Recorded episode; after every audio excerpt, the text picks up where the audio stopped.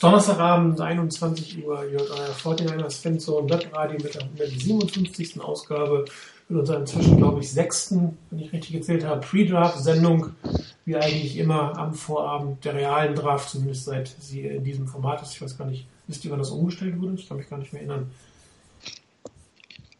Gute Frage.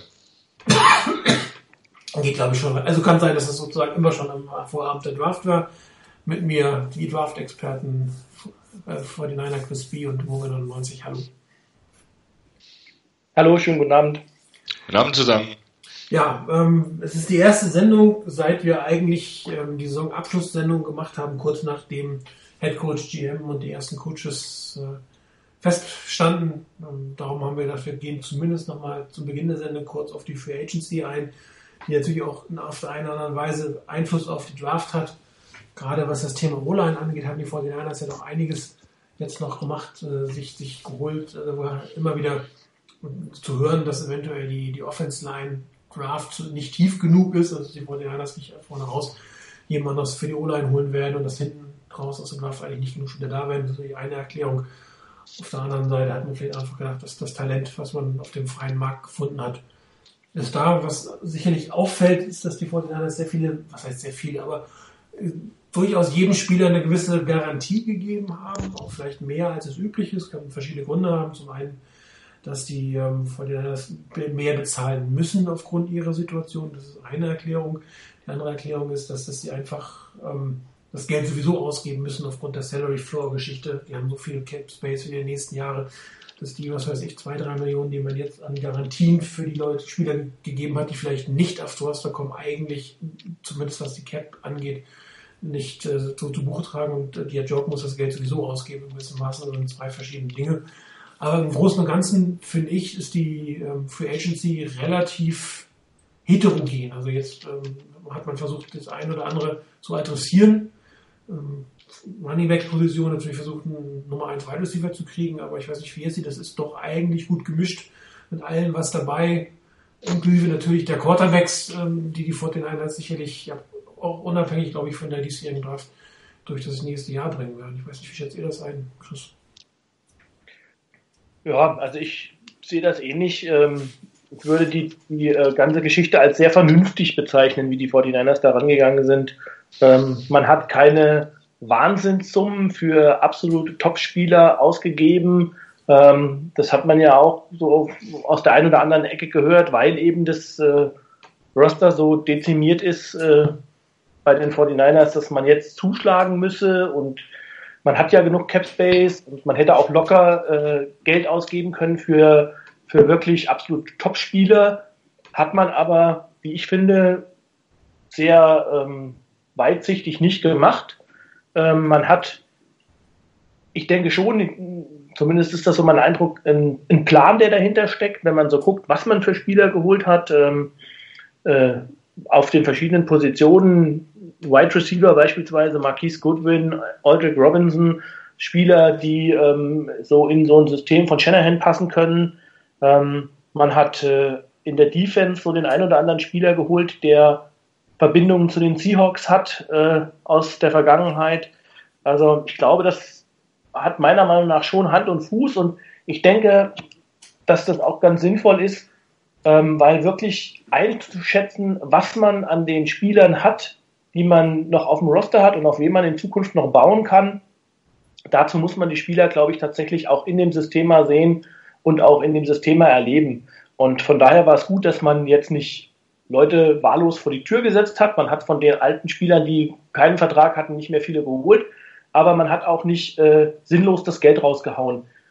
Macht auch Sinn, wenn man wirklich langfristig und nachhaltig aufbauen will. Von daher hat mir das eigentlich ganz gut gefallen. Ähm, klar, es ist immer schöner als Fan, wenn man irgendwelche spektakulären äh, Verpflichtungen mitbekommt, aber äh, damit war jetzt eigentlich nicht zu rechnen, ehrlich gesagt. Es sind ja 21 Spieler, wenn ich es richtig gelesen habe, die ähm, neu geholt wurden, plus die zwei oder drei, nee, vier, wo es Tender gab, beziehungsweise wo eine Verlängerung gab, heißt aber 21 von 90, die aus Roster kommen, haben wir schon fast ein Fünftel, ähm, plus jetzt vielleicht zehn Draftpicks, dann ist man fast bei einem Drittel eigentlich ähm, an Spielern, die äh, neu dazugekommen sind. Also man sieht schon, dass die 49ers mit dem Roster zu Recht nicht glücklich waren. Ich nicht, ähm, eine der interessanteren oder spektakuläreren Verpflichtungen wäre ja eigentlich Kyle Juszczyk. Relativ viel Geld für einen Fullback und die ersten Sachen, die man liest, sind auch positiv. Ähm, da wird sicherlich, wie du es schon sagtest, Chris, ein Plan dahinter sein, bestimmte Spieler da mit, Nein zu nehmen. Einer irgendwas, was dir besonders aufgefallen ist in, in dieser, in dieser Free Agents Klasse, die jetzt da ist? Also, was Chris vorhin schon erwähnt hat, das war jetzt nicht irgendwie, oder ich hatte jetzt nicht den Eindruck, dass die Niners auf Teufel komm raus unbedingt auf bestimmten Positionen absolute Topstars holen wollen, sondern dass sie nach sinnvollen Ergänzungen gesucht haben. Und ähm, John Lynch hat ja auch relativ am Anfang schon gesagt, dass es in der Free Agency für ihn erstmal drauf ankommt, eine gewisse Basis zu schaffen, sodass du in einen Draft reingehen kannst, ähm, ohne jetzt wirklich sagen zu müssen, wir haben zwei, drei Positionen, da sind die Lücken dermaßen gigantisch, da müssen wir ganz früh unbedingt genau die Position adressieren. Natürlich können die Niners überall noch bessere Leute gebrauchen, klar. Aber sie stehen eigentlich relativ gut da in der Hinsicht, dass sie über das, was sie in der Free Agency geholt haben, Leute geholt haben, die auf jeden Fall mal die Tiefe auf der Position verbessern, die damit auch das Talentlevel des Teams mit Sicherheit schon mal nach oben bringen. Und wie Chris vorhin schon gesagt hat, bei anderen, die noch da sind, da muss man sich dann eben einfach angucken, wie gut sind die, wie passen die in das System, funktioniert das in der Richtung oder muss man sich von denen vielleicht dann nächstes Jahr trennen. Aber das sah alles nach einem gewissen Plan aus, der dahinter stand. Ich fand auch die Verpflichtungen nicht wahllos. Ich war zwar bei der einen oder anderen Verpflichtung ein bisschen überrascht darüber. Ähm, ich meine, für, für Malcolm Smith hat man schon mit einem Fünfjahresvertrag schon mal ein bisschen was hingelegt, wo ich gedacht habe, Rubbela, das war ich jetzt schon ein bisschen überrascht, aber jetzt nicht so nach dem Motto, wie kann man nur, sondern eher ein bisschen mehr, als ich erwartet hatte für ihn. Kai Juszczyk, Juszczyk hast du ja vorhin schon gesagt, der teuerste Fullback aller Zeiten. Von daher haben die Niners schon einigermaßen Geld in die Hand genommen. Auf der anderen Seite, in der Art und Weise, wie es die letzten Jahre ging mit Ballkick, da ging es nicht weiter. Dieses Aufbauen über den Draft hat nicht so funktioniert, wie es hätte funktionieren sollen, wie er das gerne gehabt hätte. Und dann musst du irgendwann mal in der Free Agency einfach auch mal Leute holen. Es sind Leute, von, bei denen viele dabei sind, die die schon mal unter Shanahan gespielt haben oder in einem ähnlichen System sowohl Offense als auch Defense gespielt haben. Ähm, von daher hat man Leute bewusst geholt, die in das neue System sowohl in Offense als auch in Defense hineinpassen können. Und es sah, wie gesagt, für mich nicht nach, nach einer wahllosen Anhäufung von irgendwelchen Leuten von der Straße aus, sondern danach, dass man hier wirklich bewusst einen Plan verfolgt hat um einfach mal eine Basis zu schaffen und dann zu gucken, was im Draft passiert. Und äh, selbst mit 10 oder 11 Draft-Picks, je nachdem, wie viel man rausholt aus dem Draft jetzt, ähm, ist man ja noch, glaube ich, noch immer noch nicht ganz bei 90. Also da kommen noch undrafted Free Agents dazu.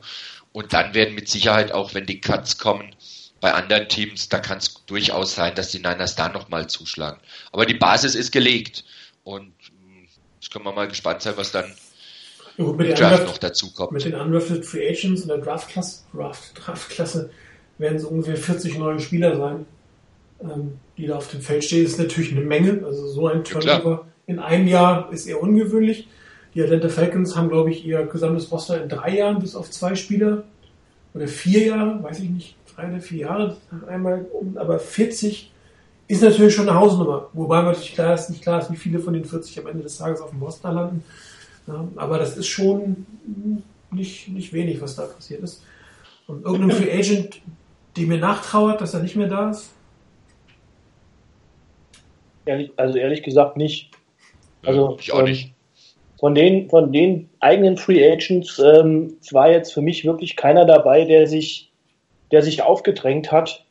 Ähm, also denke, die jetzt, die man getendert hat, das war okay. Ähm, das kann man probieren, aber also ich gehe ohnehin ehrlich gesagt davon aus, ähm, dass äh, das habe ich, ich habe das ähm, bei der Mockdraft in der NFL Talk auch mal angedeutet, also ich gehe davon aus, dass die 49ers nach, der, nach dem kommenden Jahr Draft und Free Agency wahrscheinlich die Hälfte, vielleicht zwei Drittel des Rosters ausgetauscht haben werden. Also ähm, ich rechne damit, dass das eine ähnliche Konstellation ist, wäre, ähm, wenn man jetzt guckt, wen hat man da vorne im Front Office, jetzt mit Kyle Shanahan bei den Falcons, da hat man das ähnlich gemacht. Ähm, bei wem es auch drastisch war, aber relativ geräuschlos, war damals bei den Denver Broncos, als John Elway übernommen hat. Der hat auch äh, gerade, hat mit, mit vielen ähm, oder mit einigen wirklich äh, ja, gedrafteten Spielern, die so, sag mal, Focal Points waren im Team, ähm, da rundherum hat er das Team aufgebaut und auch ganz häufig in, mit solchen äh, Free Agents, die dann gekommen sind, die nicht so teuer waren und ähm, nach und nach das, das mehr oder weniger das gesamte Roster ausgetauscht. Also von daher, ich glaube, da können wir uns als von den Fans drauf einstellen. Äh, wir werden neue Namen lernen müssen. Also äh, was nicht das Schlechteste ist. Aber ich, ich bin auch der Meinung, ähm, was eben nochmal, um auf die beiden Namen zu kommen, Juszczyk und, und Malcolm Smith, da bin ich sehr, sehr gespannt, weil das werden für mich so zwei Namen sein, ähm, wo ja der ein oder andere vielleicht auch, wie gesagt, den Kopf geschüttelt hat. Ich glaube beispielsweise nicht, dass äh, Juszczyk so den klassischen Fullback geben wird, sondern ähm, ich vermute, dass der komplett anders eingesetzt wird. Äh, ich habe irgendwie, irgendwie hat, ich weiß nicht, ob das John Lynch war, der das, äh, den Begriff Offensive Weapon geprägt hat. Ähm, von daher glaube ich, dann sind vielleicht auch 25 Millionen plötzlich bei einem Fünfjahresvertrag nicht mehr nicht mehr so überdimensioniert, wie es sich im ersten Moment für ein Fullback anhört. Und bei Malcolm Smith bin ich auch sehr gespannt. Da habe ich ein paar Sachen drüber gelesen, dass äh, man da schon gesagt hat, der hat in, bei den Raiders eine komplett andere Position oder die Position komplett anders gespielt als Linebacker, als er sie bei den Seahawks gespielt hat und äh, nicht zu seinen Stärken. Und bei den Seahawks hat er eigentlich seine Stärken ausspielen können und ähm, da, davon gehen die 49ers aus, dass das auch wieder bei den 49ers kann und dementsprechend ähm, wahrscheinlich auch der, wie auch viele gesagt haben, überbezahlte Situation bei, bei Malcolm Smith. Also da bin ich sehr gespannt, wie sich das alles entwickelt. Ich glaube, das sind halt zwei Spieler, die relativ sicher auf dem Roster landen werden. Ja, na klar. Kann man von ausgehen, bei anderen muss man sehen, wie es ausgeht. Ähm, die große Diskussion, man muss sie natürlich für einen Quarterback, äh, dass Colin Kaepernick nicht zurückkommt, ist jetzt, glaube ich, nicht so wahnsinnig überraschend. Auch wenn man am Anfang es nie so konkret gesagt hat. Das ist aber ich habe den Eindruck, dass es eigentlich keine ernsthafte Überlegung war, von, von Shanahan und Lynch ihn zu behalten oder zurückzuholen. Behalten auf keinen Fall, auch, auch zurückzuholen, hatte ich am Ende nicht den Eindruck. Man hat ja auch relativ schnell seine, seine Nummer dann wieder vergeben. An, ich weiß gar nicht, an Brian Hoyer, glaube ich. Und ähm, das ist halt im Moment der Name, mit der die 49ers nächstes Jahr ähm, unterm Center spielen werden. Ich sage bewusst unterm Center, weil ich vermute, dass die 49ers wieder etwas traditionellere Offense spielen werden.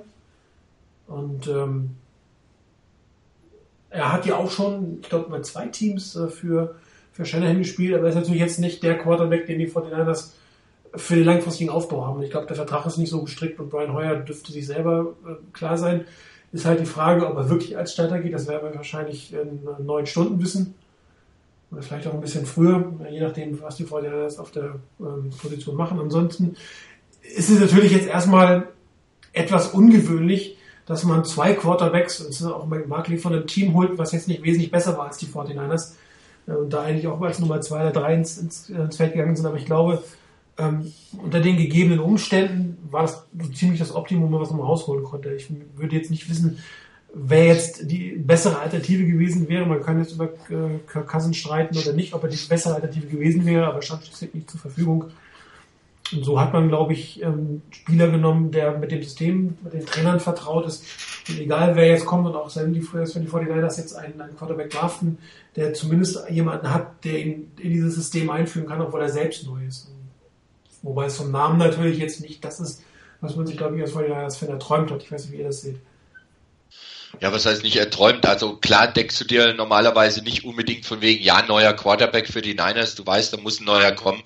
Und da ist sicherlich nicht Brian Hoyer der erste Name, der einem einfällt nach dem Motto, ja, der und sonst kein anderer. Ähm, aber auf der anderen Seite passt das meiner Meinung nach auch wieder zu der ganzen Planung. Ähm, Shanahan und Lynch haben sechs Jahresverträge. Und egal, auch wenn sie jetzt zum Beispiel in drei Jahren weg wären, sie würden das Geld trotzdem noch von den Niners kriegen, auch wenn sie einen anderen Job haben. Also das steht ja wohl in den Verträgen von beiden drin. Von daher gibt es eine gewisse Garantie, dass die, dass sowohl Head Coach als auch General Manager so schnell nicht wieder weg sein haben, aufzubauen. Und in jedem Heuer, der ähm, jetzt der absolute sexy Name ist, aber der vielleicht ein gewisses Grundniveau einfach hat, das du brauchst, um, um auch diese Franchise und erstmal zu stabilisieren. Das ist das eine und zum anderen auch ähm, gerade das System von, von Shanahan ein Stück weit einzuführen, weiterzugeben. Und ich glaube, so wie er sich geäußert hat in dieser Pressekonferenz, als er und, glaube ich, sechs andere noch vorgestellt wurden am Anfang, ähm, ich glaube, das weiß er auch und das weiß Heuer und das, er weiß, das ist seine Rolle und die nimmt er wohl auch an, anderen zu zeigen, was, wie ist das zu verstehen, auf was musst du achten, wie, wie läuft das Ganze, wie ist das Ganze aufgebaut, was ist die Intention hinter dem Ganzen drin. Und ich denke, da kann er durchaus so ein bisschen verlängerter Arm von Shanahan sein. Und das ist die Rolle. Und wenn er das füllen kann, oder vielleicht für zwei Jahre als Übergang, ähm, warum nicht? Ryder ist der, der klassische Bridge Quarterback. Ja, ja genau. Also, ähm, ich meine, man kann ja, man, man kann ja jetzt äh, sich darüber äh, auslassen und überlegen, was hätte sein können. Fakt ist, ähm, man muss ja gucken, was ist auf dem Markt. Also, was ist verfügbar? 32 Teams in der NFL wollen einen Franchise Quarterback und ja. äh, wahrscheinlich würde ich sagen, noch nicht mal die Hälfte haben einen also die anderen suchen. Und äh, deshalb ist natürlich äh, der Markt zumeist ziemlich gehalten, abgegrast.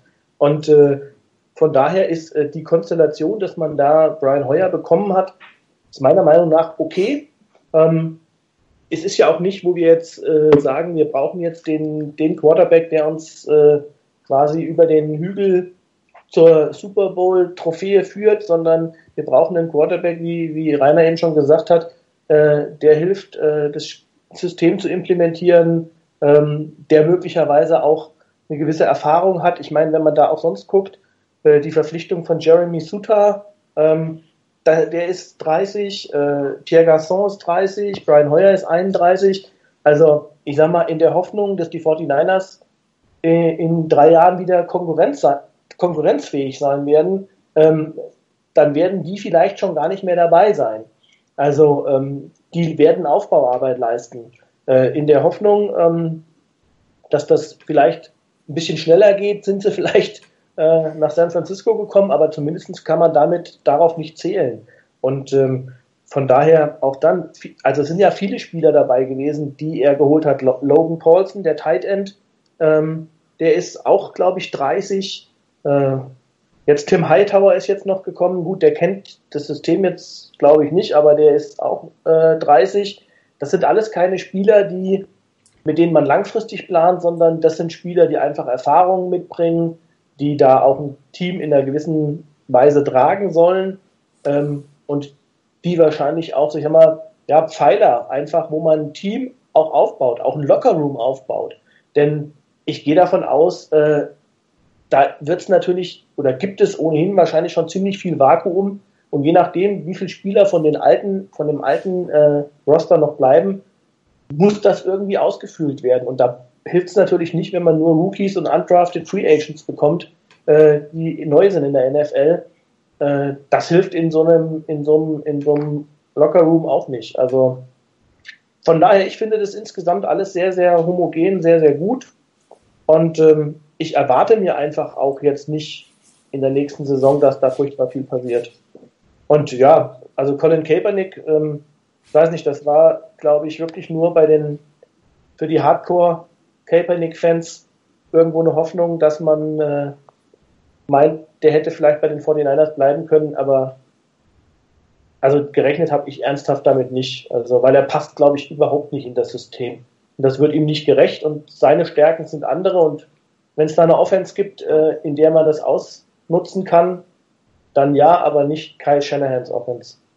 Ja, was heißt, ihm wird wahrscheinlich jetzt auch die nächsten Wochen erfahren, je nachdem, welche Teams wie draften, ob er da noch einen Posten bekommt oder ob er warten muss, dass es eine Verletzung gibt oder ob er wirklich tatsächlich ähm, eigentlich sein letztes Spiel ähm, in der NFL gemacht hat, weil er kein neues Team mehr findet.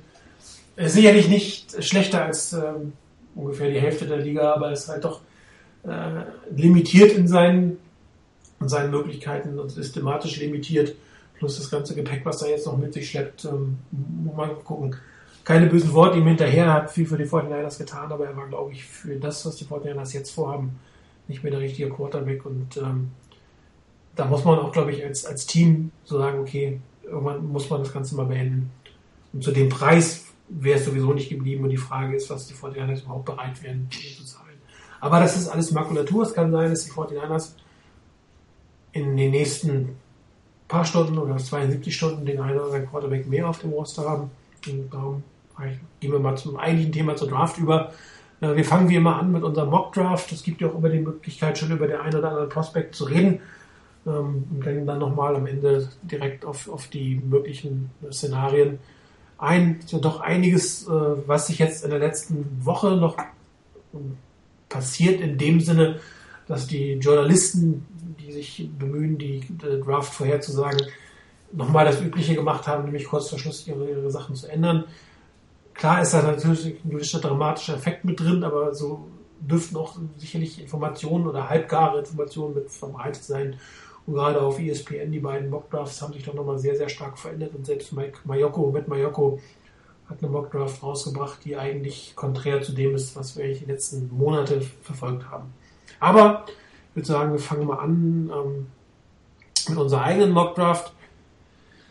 Ähm, ich habe für die Cleveland Browns gedraftet und ich habe den, ich sag mal, Safe Pick, den Konsensus Pick genommen auf Platz 1 ähm, Miles Garrett von ähm, Texas AM wird ja von allen eigentlich ähm, seit Monaten als der einzige äh, wahre Kandidat für diese Position gesehen, was das Spielerische angeht.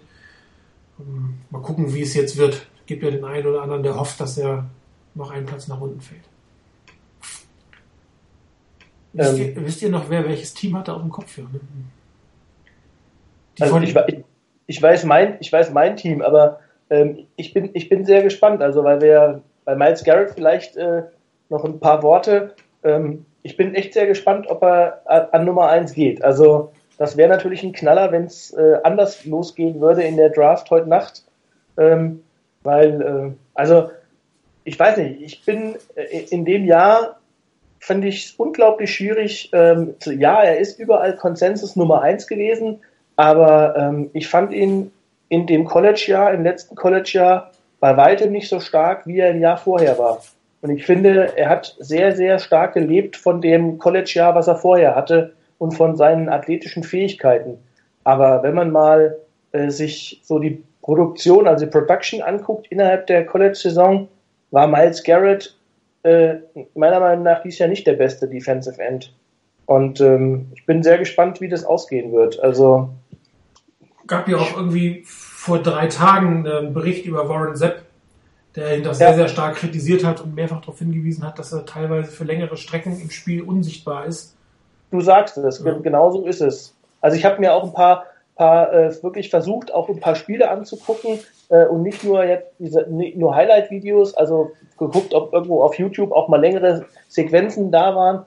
Und ähm, da ist echt auffällig. Also ja, er hat immer wieder Highlights im Spiel, aber über, also es gibt Spiele, äh, wenn man sich die anguckt, ähm, da ist er im ganzen Spiel also mehr oder weniger von, ich will nicht sagen No-Name äh, Offensive Tackles aus dem Spiel genommen worden. Ähm, also da muss ich sagen, da gibt es andere Spieler, deren Namen ich jetzt noch nicht vorwegnehmen will. Aber ja, ich bin sehr gespannt. Also ich der Knaller wäre wirklich so eine Draft, äh, dass Miles Garrett nicht an 1 geht und die 49ers ihn an 2 bekommen könnten und dann runtertraden, weil jemand anders für ihn hochtradet. Das wollte ich gerade sagen. Also ich könnte mir auch durchaus vorstellen, dass die 49ers ihn nicht nehmen. Wäre der dritte D-Liner in drei Jahren. Ähm, in einem Team, was viele Lücken hat und dann könnte dieser Pick plötzlich einen Wert bekommen, von dem man vorher nicht ausgegangen ist. Allerdings kann es natürlich auch sein, wenn man jetzt liest, dass Mitch Trubinski die Nummer eins werden könnte, wenn, wenn die, ähm, die Browns ihn nicht nehmen und die Bears sind ja auch durchaus ein Team, was Quarterbacks gebrauchen könnte, dass dann wieder ein Team davor springen, um ihn zu nehmen. Also es ist doch interessanter geworden, diesen Pick äh, loszuwerden, als ich es gedacht habe. Und ähm, die 49ers haben ja nun auch über mehrere äh, Wege versucht, inoffiziell, offiziell, direkt, indirekt, ihre Bereitschaft für einen Downtrade ähm, zu signalisieren. Die Frage ist, ob das unter der Voraussetzung war, dass, dass Miles Garrett ähm, vorhanden ist.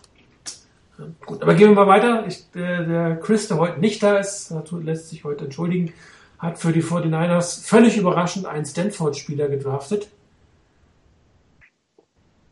Äh, Solomon Thomas, Defensive End. Ähm, jetzt für mich nicht überraschend, dadurch, dass Chris den Pick gemacht hat. Wenn ihn jemand anders gemacht hätte, wäre vielleicht ein anderes Spiel für die 49ers hier rausgekommen. Auch hier gilt für mich wieder dritter Defense-Liner in drei Jahren. Pff, weiß nicht. Bin mir da nicht so ganz sicher. Äh, Chris und ich haben ja für den NFL äh, Mockdraft uns hier für Malik Hooker entschieden und Rainer, ich glaube, du in der Facebook Mockdraft ja. auch.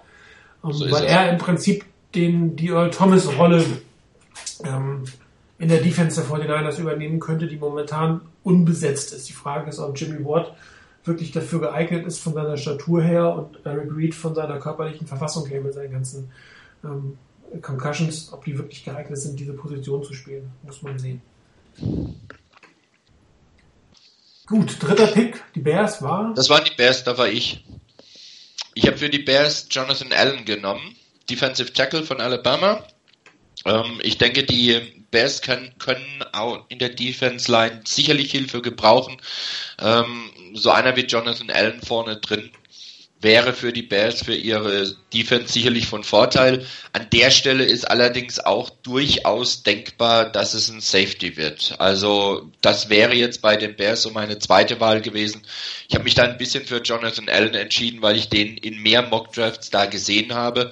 Allerdings die Mockdrafts die letzten Tage gingen dann schon Richtung von wegen, wenn Mitchell, Mitchell heißt er ja, wenn Mitchell Trubisky da ist, dass sie den vielleicht wirklich nehmen würden. Ich hätte ihn auch so nicht hier gegeben, aber Allen, denke ich, ist jetzt nicht so der schlimmste Pick für die Bears. nicht so der schlimmste. Krass, ich glaube, du warst die Jaguars. Genau. Ich habe für die Jacksonville Jaguars an der vierten Position äh, einen ja, nicht ganz erwarteten Pick genommen, weil ich glaube, wenn man sich die Mock Drafts anguckt, äh, an, diesem viert, an dieser vierten Position kriegt man irgendwie zu 80 Prozent Leonard Fournette äh, für die Jacksonville Jaguars. Äh, ich habe mich für O.J. Howard entschieden, Tight End Alabama. Ähm, das hat für mich zwei Gründe. Zum einen äh, finde ich, äh, O.J. Howard ist möglicherweise nicht nur, also er ist mit Sicherheit der beste Tight End in, diesem Jahr, ähm, ist auch ein ausgesprochen guter Tight End, wenn man insgesamt mal auch die Jahre vorher vergleicht.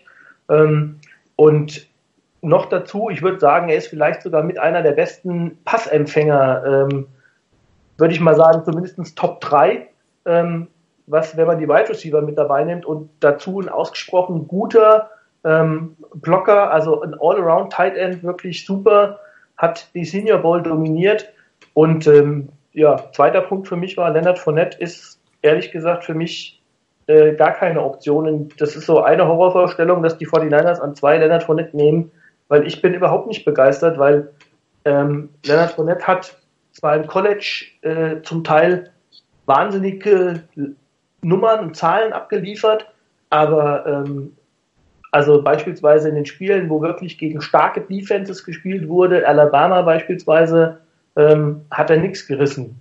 Und äh, also ich bin sehr, sehr skeptisch, äh, was ihn als Running Back in der NFL angeht.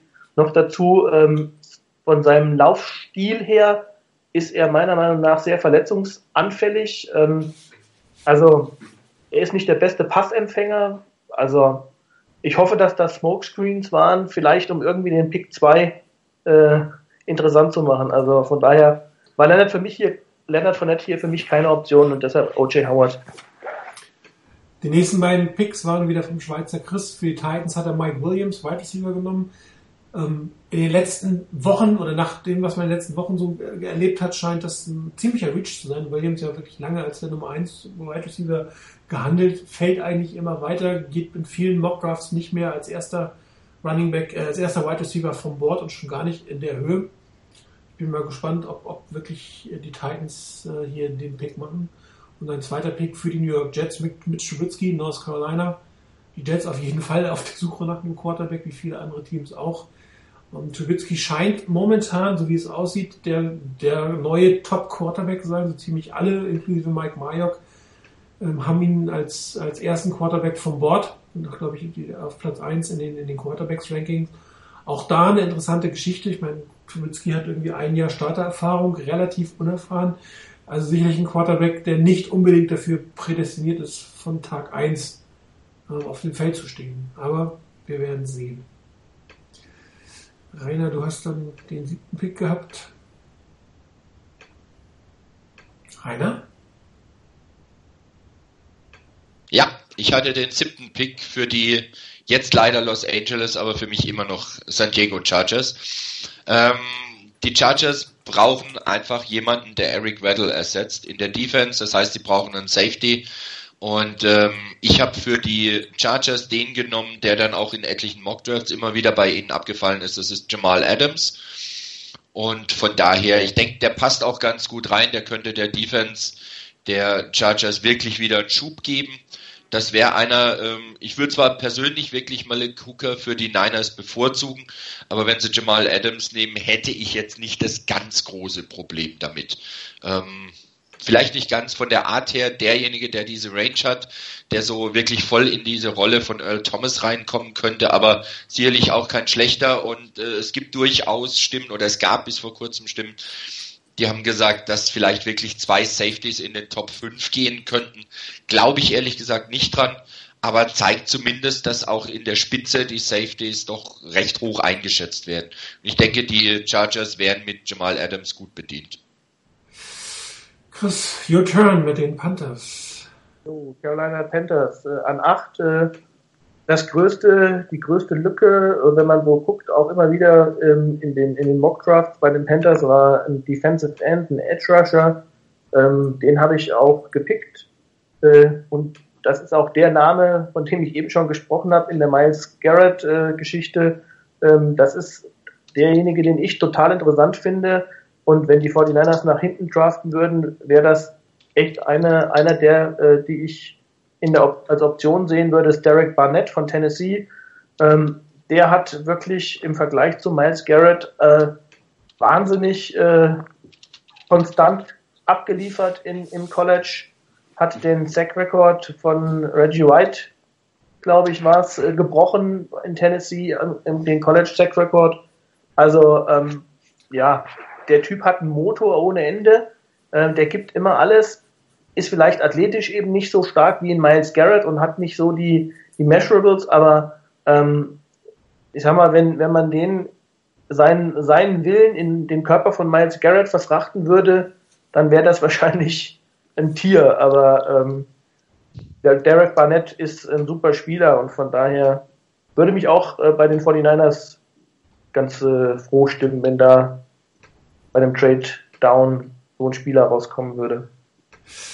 Ja, dann war ich dran mit den Cincinnati Bengals. Auch für die bin ich auf die Defense-Seite gegangen, habe mich für Ruben Foster entschieden. Das war noch vor seiner Drogengeschichte, muss man vorsichtig sein, vor seinem ähm, nicht bestandenen Drogentest aufgrund von viel zu viel Körperflüssigkeit, also Flüssigkeit im Körper, was zwei Zeichen haben kann, dass er krank war oder dass er versucht hat, mit der vielen Flüssigkeit Sachen aus seinem Körper rauszukriegen, weil er ja wusste, dass er getestet wird. Aber ich glaube, ähm, wäre eine Bereicherung für die Bengals, äh, die auf Linebacker durchaus einen Need haben und äh, auch auf der Defense-Seite grundsätzlich die eine oder andere Unterstützung brauchen, um wieder äh, nach vorne zu kommen. Daher glaube ich, guter, guter Value an Platz 9. Die Bills, da war's. Also das hatte Chris, der hat für die Bills an 10 mal schon Latimore genommen, Cornerback von Ohio State äh, der teilweise auch den Niners zugeschrieben wird, nach dem Motto, wäre eigentlich kein schlechter Mann für die Niners, auch an zwei. Äh, allerdings hat der wohl Probleme mit den Oberschenkeln und so richtig ähm, da scheint wohl die, die medizinische Abteilung bei manchen Teams ihn aufgrund dieser Probleme so ein Stückchen nach unten zu setzen. Ähm, an 10 wäre er vielleicht nicht schlecht aufgehoben. Die Bills haben ja durchaus Bedarf auf Cornerback. Von daher da vielleicht eigentlich ein ganz guter Spot, finde ich, wo er hinkommen könnte. Wobei, wobei diese, die, das finde ich immer die lustige Argumentation, äh, dass man sagt, ah, der hat Probleme mit den Oberschenkeln oder irgendwelche medizinischen Probleme. Ähm, an 5 kann ich den nicht nehmen, aber ich nehme ihn an 15. Also äh, das ist für mich immer so eine, so eine Frage, die, diese Argumentation, die man häufig liest, erschließt sich mir eigentlich gar nicht, weil wenn er an 5 ausfällt, fällt er an 15 auch aus, wenn er verletzt ist. Also, aber dann hast du halt nicht den Pick Nummer 5 in den Sand gesetzt, sondern nur den Pick Nummer 15. Nummer 15. Aber es ist mein Erstrunden-Pick im Zweifel. Ja, ist alles richtig, aber ich meine, teilweise ist die Überlegung ja auch in die ja. Richtung. Ist halt so. Ja, dann bist du dran mit den Saints. Ja. Ja, ich bin gleich wieder dran mit den Saints. Ähm, die Saints haben durchaus Bedarf in verschiedenen Stellen. Ich habe den Saints hier einen Linebacker gegeben, nämlich Hassan Reddick von Temple, ähm, der mittlerweile nach den ganzen Geschichten mit Ruben Foster teilweise auch vor ihm steht in den Rankings und in verschiedenen Mockdrafts wirklich auch ähm, Ruben Foster überholt hat. Ich denke, der wäre für die Saints ein guter Mann an, an Position 11. Wie gesagt, es gab durchaus andere Optionen, aber gerade auch Defensive End, äh, sprich äh, Pass Rush über die D-Line, da hatte ich an der Stelle jetzt keinen, wo ich gesagt habe, ja, den möchte ich für die nehmen. Deshalb ist es am Schluss Reddick geworden. Der spielt auch Hassan Reddick. Der spielt auch im Zweifel Defensive End. Ja, klar, kann er auch, klar. Finde ich einen super geilen Pick. Also, ähm, ich bin mir Ach, ziemlich ja. sicher, dass der als erster Linebacker gehen wird. Ja. Zumal die Linebacker-Klasse nicht sehr tief ist dieses Jahr, nicht sehr gut. Wenn du einen haben willst, musst du relativ früh zuschlagen. Ne? Ja, und also er kann, er kann alle Linebacker-Positionen spielen. Er könnte alle Linebacker-Positionen in der 4-3-Defense spielen. Er spielt alle Linebacker-Positionen in der 3-4-Defense. Ähm, der Typ ist echt ein Knaller. Also, ähm, also auch so einer, der so die ganze Zeit so ein bisschen unterm Radar geflogen ist und ich meine, okay, bei den wirklichen Profi-Scouts nicht, aber so bei den in den in den in den Draft-Foren äh, so und ähm, ja, wer, sieht, wer sieht schon Tempel, ne? Wer guckt schon Tempel-Spiele? Ja, genau. Aber Senior Bowl war dann halt das große Erwachen, da hat er nämlich echt sensationell gespielt und hat da dominiert auch. Ähm, hat da wirklich O-Liner alt aussehen lassen. Äh, also das war schon echt, hat Kreise um die gelaufen. Gut, dann war ich wieder mit den Browns dran. Ich habe dann Leonard Fournette genommen an 12, glaube ich, absolut ein gerechtfertigter Pick für ein Team, was auch ähm, auf der Position jetzt nicht unbedingt die Konstanz gefunden hat, ähm, was auch ein Need hat auf dieser Position und ähm, ich war jetzt doch durchaus positiv überrascht, an 12 ihn noch zu kriegen. Ich war dann nochmal dran, 13, die Arizona Cardinals. Ähm, die Cardinals müssen sich jetzt wirklich langsam darauf vorbereiten, ähm, ihre Wide Receiver Waffen neu zu ordnen. Und ich habe mich dann für Corey Davis entschieden. Auch an 13 finde ich durchaus ein guter Pick, guter Value. Und ähm, wie gesagt, es gibt mehrere Draftnicks, die ihn inzwischen als Nummer 1 Wide Receiver in der Draft haben, ist ohne zu sagen, ob der, wann er dann geht ob er früher oder später geht, aber für die Cardinals ein guter Pick, an Platz 13 ein guter Pick. Ja. Chris, dann kamst du. Jo, Philadelphia Eagles. Das war ein bisschen langweilig, was ich da gemacht habe. Das auch, glaube ich, das ist, was äh, irgendwie in den vielen Mock-Drafts auch war. Äh, der, ich habe Christian McCaffrey gepickt für die Philadelphia Eagles. Das findet man tatsächlich auch ziemlich häufig und auch so ähm, in den, in, bei den Fans ist das ein, ein hochgehandelter Name ich finde ihn, also es ist mein Nummer 1 Running Back ähm, in, der, in der diesjährigen Draft. Ähm, und noch dazu mit der extremen Flexibilität, die er hat. Ähm, ich glaube, wenn man den richtig einsetzt ähm, in bestimmten Systemen, es wird keiner sein, der jetzt äh, im Power Running Game mit einem Fullback, Fullback als Vorblocker nur durch die Mitte äh, läuft. Ähm, das nicht, aber wenn man ihn einsetzt, glaube ich, ist das echt eine Waffe, und äh, insbesondere mit seinen Fähigkeiten aus dem Backfield auch äh, als Receiver oder aus dem Slot oder auch auf einer, auf einer Außenposition als Receiver aufzulaufen, ähm, ist das wirklich ein absolut super Spieler.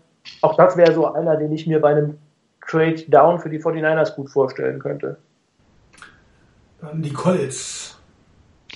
Ähm, ja, die Colts haben dann ähm, einen Defensive End genommen, Tackerist oder Tack McKinley, den ich wo ich jetzt auch gelesen habe, dass der wohl auch eben wegen medizinischer Fragen jetzt wirklich ein Stück zurückfällt. Es gibt mittlerweile einige, die meinen, dass er wahrscheinlich sogar aus der ersten Runde rausfallen könnte. Ansonsten aber ein guter Mann, den die Colts sicherlich brauchen könnten, denn die können mit ihrer Defense ganz sicher ähm, ein Upgrade ähm, vertragen und in der D-Line wäre der, denke ich, gut aufgehoben. Ich denke, das passt dann auch für die. Die Ravens ja, die Ravens, da war ich wieder dran. Ein Pick, der heute wahrscheinlich auch nicht mehr so stattfinden würde. Ich habe nämlich äh, Cornerback Garion Conley von Ohio State genommen für die Baltimore Ravens, der nach seiner Anklage wegen Vergewaltigung oder sexueller Nötigung ähm, wahrscheinlich eigentlich der ist nicht zu draften. Das ist so eine ähnliche Konstellation wie letztes Jahr mit Lyle Collins ähm, weil ich kann mir einfach nicht vorstellen, dass die Teams in der Lage sein werden, ähm, noch rechtzeitig entsprechende Informationen über seine Schuld oder Unschuld zu bekommen.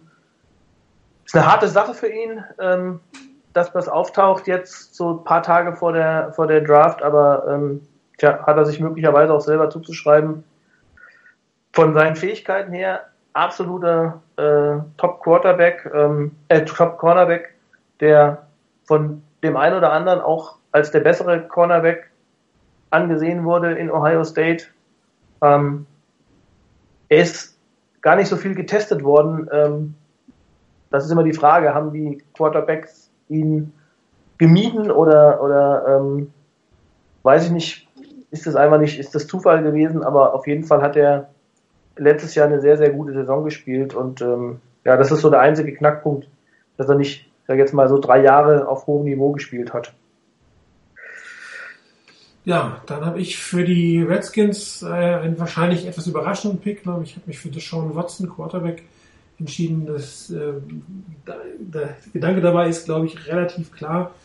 Ich glaube einfach nicht, dass die, dass, dass die Redskins und die ähm, Kirk Cousins sich auf eine langfristige Zusammenarbeit einigen, dass die ähm, Redskins sich dieses Jahr quasi auf, auf äh, eine Nachfolge vorbereiten. Deshaun Watson könnte, glaube ich, ein Jahr auf der Bank durchaus ganz gut vertragen, wird nicht in Zweier zu werfen. Die, die Redskins haben einen Quarterback, mit dem sie die Saison zu Ende spielen können. Und danach können sie gucken, was sie für ihn kriegen oder ihn auch einfach gehen lassen, weil sie dann ihren neuen Mann haben. Außerdem kann ich mir vorstellen, dass Watson durchaus ein, Spieler ist, der ähm, das Interesse von ähm, Dan Snyder weckt, ähnlich wie damals RC3. Und äh, könnten wir durchaus äh, das vorstellen, dass sie das, das Washington hier diesen Weg geht. Wenn sie dann sicher sind, dass sie Kirk Cousins nicht behalten werden oder können, das wissen wir natürlich nicht. Dann kam der Hessen, der Quatsch, äh, der Schweizer Chris. Chris, möchtest du das übernehmen? Bei den Titans. Malekuka also die, die ich kenne die Beweggründe jetzt nicht vom, vom, vom Schweizer Chris, aber ähm, der hat da den Spieler genommen, den wir in der NFL Talk Mock hatten und auch der Rainer, nämlich Malik Hooker. Das war für mich hier bei unserer Mockdraft so ein bisschen äh, der Überraschungsspieler, äh, der irgendwie nach unten gefallen ist. Und ich habe auch schon immer vorher geguckt, kann ich den irgendwie unterbringen, weil äh, verdammt, eigentlich müsste ich den doch draften, aber ähm, Best Player Available für mich. Aber ähm, er hat einfach nicht ins, äh, einfach nicht reingepasst bei den anderen Teams, die ich hatte.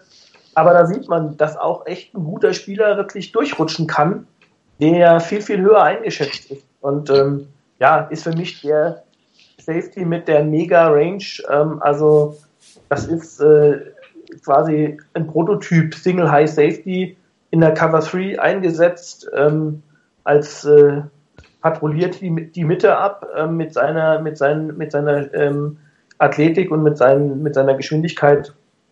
Ja würde perfekt ins 49ers System passen aber scheinbar auch ins Titans System und äh, wahrscheinlich wenn das so käme der Stil der Draft. Ja. An der Stelle. Das könnte gut hinhauen. Einer. Äh, ja, ich war dran an der 19 ähm, für die Buccaneers an der Stelle. Äh, ich habe Running Back Dalvin Cook genommen. Die Buccaneers können dringend auf jeden Fall ein Upgrade ähm, auf Running Back gebrauchen. Ähm, und ich denke, Dalvin Cook ist an der Stelle jetzt nicht unbedingt overdrafted. Ähm, ich halte ihn für ganz okay an der Stelle, von daher brauche gar nicht mehr dazu sagen. Die Bucks haben einen Running Back. Chris für die Broncos. Ja, ja nochmal kurz zu Devin Cook. Von seinen Fähigkeiten keine Frage, Top Running Back. Ähm, aber ich glaube, ich bin sehr gespannt, äh, würde mich auch nicht wundern, wenn der weiter nach hinten fällt, weil es da auch einige Geschichten gibt aus der College-Zeit, äh, die man scheinbar immer so während der College-Zeit noch irgendwie so ein bisschen unter dem, unter dem Scheffel hält und die dann so erst in der Draft-Phase rauskommen. Ähm, also bin sehr gespannt. Der scheint auch kein unproblematisches, äh, äh, keine unproblematische Persönlichkeit zu sein. Ja, dann habe ich für die Denver Broncos ähm, gedraftet und zwar meiner Meinung nach den einzigen äh, oder einen der wenigen, sage ich jetzt mal, äh, Spieler, die man auch meiner Meinung nach auf Left Tackle einsetzen könnte. Das ist Ryan Ramchick von Wisconsin, den ich sogar noch besser finde als den anderen ansonsten immer genannten äh, Offensive Tackle. Die Broncos sind da ziemlich dünn aufgestellt und das ist ein, eine große Lücke auf dem Roster, also eigentlich immer so der Need genannt. Und an der Stelle ähm, Ryan Ramchick sieht man, wie schlecht die O-Liner-Klasse ist, wenn an 20 der erste, der erste O-Liner geht. Also von daher aber für mich an der Stelle ein super Pick. Ja, dann habe ich mich bei den Lions für den nächstbesten verfügbaren Edge Rusher, und relativ viele sieht man ja schon gegangen, Takt Charlton. Ähm, bei den Lions hätte man mehrere Wege gehen können. Ähm, aber die Lions sind durchaus ein Team, was traditionell Defense Line relativ früh nimmt, mit einer starken Defense Line spielt. Darum glaube ich, passt dieser Pick gut in die Steel City rein. Dann die Dolphins. Der Schweizer Chris. Soll ich den gerade nehmen? Ja, ich, ich, kann auch was dazu ja, sagen. Mach du. Weil, weil ich den Spieler so gut finde. ähm, das ist der, also das ist mit Ramchick zusammen ist dann jetzt hier Forrest Lamp, der, den der Chris für die Dolphins gepickt hat, ist äh, im Prinzip, das sind die beiden für mich Top O-Liner in diesem Jahr. Äh, Forrest Lamp ist der beste, für mich der beste Interior O-Line-Man, ähm, der Offensive Guard spielen kann, Center kann und meiner Meinung nach auch sogar äh, im Notfall als, als Offensive Tackle auflaufen könnte. Ähm, der ist sensationell leider bei der Senior Bowl, wo ich mir ein bisschen mehr auch ihn mal einfach ihn jetzt live zu, sehen mal äh, erhofft hatte, ist er recht früh ausgeschieden, aber ähm, ist, hat unglaublich athletische, sehr gute athletische Fähigkeiten. Ich habe äh, Filmausschnitte gesehen gegen Alabama. Ähm, da hat er äh, wirklich echt gut ausgesehen gegen äh, Jonathan Allen, gegen Tim Williams. Ähm, also das war schon echt aller Ehren wert und da hat er auf Left Tackle gespielt. Also auch das wäre ein Spieler, den ich gerne bei den 49ers sehen würde, den der Chris aber für die Dolphins gedraftet hat. Das ist übrigens, das ist übrigens ein Spieler, bei dem ich mir zum Beispiel im realen Draft tatsächlich vorstellen kann, dass die Seahawks nach vorne geht, um den noch zu holen, wenn der so in eine Region fällt, wo man dann mit rechnen muss, dass er geht, weil die haben einen echten Need, glaube ich, auch auf Guard. Und das wäre so einer, den ich mir bei den Seahawks vorstellen könnte beim Upgrade. Also das ist für mich so ein Kaliber äh, Zach Martin, wie beim ja. bei, bei damals bei, bei den Cowboys. Ja. Und vielleicht sogar noch besser, weil noch, noch flexibler. Ja. Ähm, ja, du darfst gleich wieder, aber erst bin ich, glaube ich, dran vorher noch. Mit, ähm, den, mit den Giants, genau. Richtig, mit den Giants. Die Giants brauchen ähm, dringendst Hilfe in der O-Line. Sie brauchen einen Tackle und äh, der Tackle, der für mich dann die Wahl war, ähm, um den zu den Giants zu bringen, war dann Garrett Bowles von Utah. Ähm, für mich dann auch wirklich nach Ramchick ähm, der zweitbeste Tackle und der ist da ganz gut aufgehoben und ich denke, die Giants würden sich durchaus freuen, wenn sie den kriegen würden. Dann Chris, die Raiders. Jo, Oakland Raiders äh, in der Offense gut aufgestellt. Was den Raiders fehlt, ist äh, Defense, Defense und Defense. Und ähm, ja, der Spieler, der zu uns gekommen ist, Malcolm Smith, äh, hinterlässt zumindest mal optisch auf dem Roster eine, eine Lücke und das habe ich geschlossen. indem ich Zach Cunningham ähm, gepickt habe. Ist für mich so ein Spieler, der in dem ganzen Draft-Prozess ähm, irgendwie, ähm, ja, den gar keiner so richtig beachtet hat, obwohl das einer ist, der über Jahre Top-Leistungen gebracht hat, ist ein unglaublich intelligenter Spieler, ähm, ist äh, auch als Mittellinebacker, als Outside-Linebacker aufzustellen, ideal, glaube ich, auf einer, auf einer Weak-Side-Linebacker-Position. Ähm, sehr athletisch, Sideline to Sideline ähm, einsetzbar, ähm, kann covern, äh, ja, ist ein sehr, sehr guter Tackler. Man hat ihm so ein bisschen vorgeworfen, er sei nicht, äh, nicht, nicht kräftig genug. Ähm, also kann ich nicht so ganz nachvollziehen. Ich finde das auch ein, ein super Pick und das ist so ein klassischer unsexy Pick, aber glaube ich, der unglaublich wirksam sein kann. Ja, dann war ich dran mit den Houston Texans. Ähm, ich habe, glaube ich, hier alle, mehr oder weniger alle Offense-Playmaker in dieser Draft der ersten Runde genommen. Ich habe mich für Patrick Mahomes, Quarterback von Texas Tech, entschieden. Einmal Texaner, der nach Texas geht, oder in Texas bleibt. In diesem Fall Patrick Mahomes könnte zweitbeste Quarterback der Draft sein. Muss man mal abwarten, wie er geht. Ähm, absolute Lead-Position für die Houston Texans, nachdem der Osweiler so gefloppt hat und ähm, glaube auch an dieser Stelle guter Value. Die Seahawks war, glaube ich, der Schweizer Chris, oder? Ja. Der hat, auf wen hat er den genommen? Marlon Humphrey aus Alabama, Cornerback. Wenn einer von euch was dazu sagen kann, ich hatte Humphrey irgendwie gar nicht auf dem Schirm bei der Mock Draft für die für die für, äh, für Facebook. Also ich glaube, das ist ähm, ja auf dem Schirm will ich nicht sagen. Also ich muss halt, man muss halt sagen, dass die Cornerback-Klasse ja extrem stark besetzt ist in diesem Jahr. Also die Defensive Backs überhaupt, Cornerback, Safeties. Und ähm, Marlon Humphrey wäre allerdings für mich auch nicht der Spieler gewesen, ähm, auf den ich meinen Fokus gelegt hätte. Der danach kommt, äh, den hätte ich vorgezogen, ehrlich gesagt. Ähm, aber den hast du ja auch genommen. Nee, den hatte, das war nicht ich, der äh, danach kommt. Ah. Den habe ich genommen. aber trotzdem ein guter Pick, aber ich will es ja noch nicht vorwegnehmen. Ähm, aber äh, ja, Humphrey ist, ich weiß nicht, ich bin nicht so begeistert von Alabama ähm, Cornerbacks. Ich habe eher so den Eindruck, dass die äh, sehr, sehr profitieren von dem starken Supporting Cast und von, von Nick Saban und seinem System. Und ähm, ja, kann auch gar nicht so viel dazu sagen. Es ist ein guter Cornerback, aber es wäre jetzt auch nicht der, den ich äh, ähm, da gibt es andere, die ich bevorzugen würde. Ist halt ein äh, großer Cornerback, äh, ist schnell, das muss ich aber sagen, ist interessant, sind sie in diesem Jahr irgendwie alle. Ja. Gut, nächster Cornerback kommt dann jetzt. Rainer. Ja, der kommt jetzt, da hatte ich eher mich drauf verlegt. Ähm, auch weil er teilweise zum einen für die auch Lead-Position darstellt ähm, und ähm, weil er auch in verschiedenen Rankings teilweise dann höher eingestuft wurde. Ich habe ihn tatsächlich ab und zu mal höher gesehen.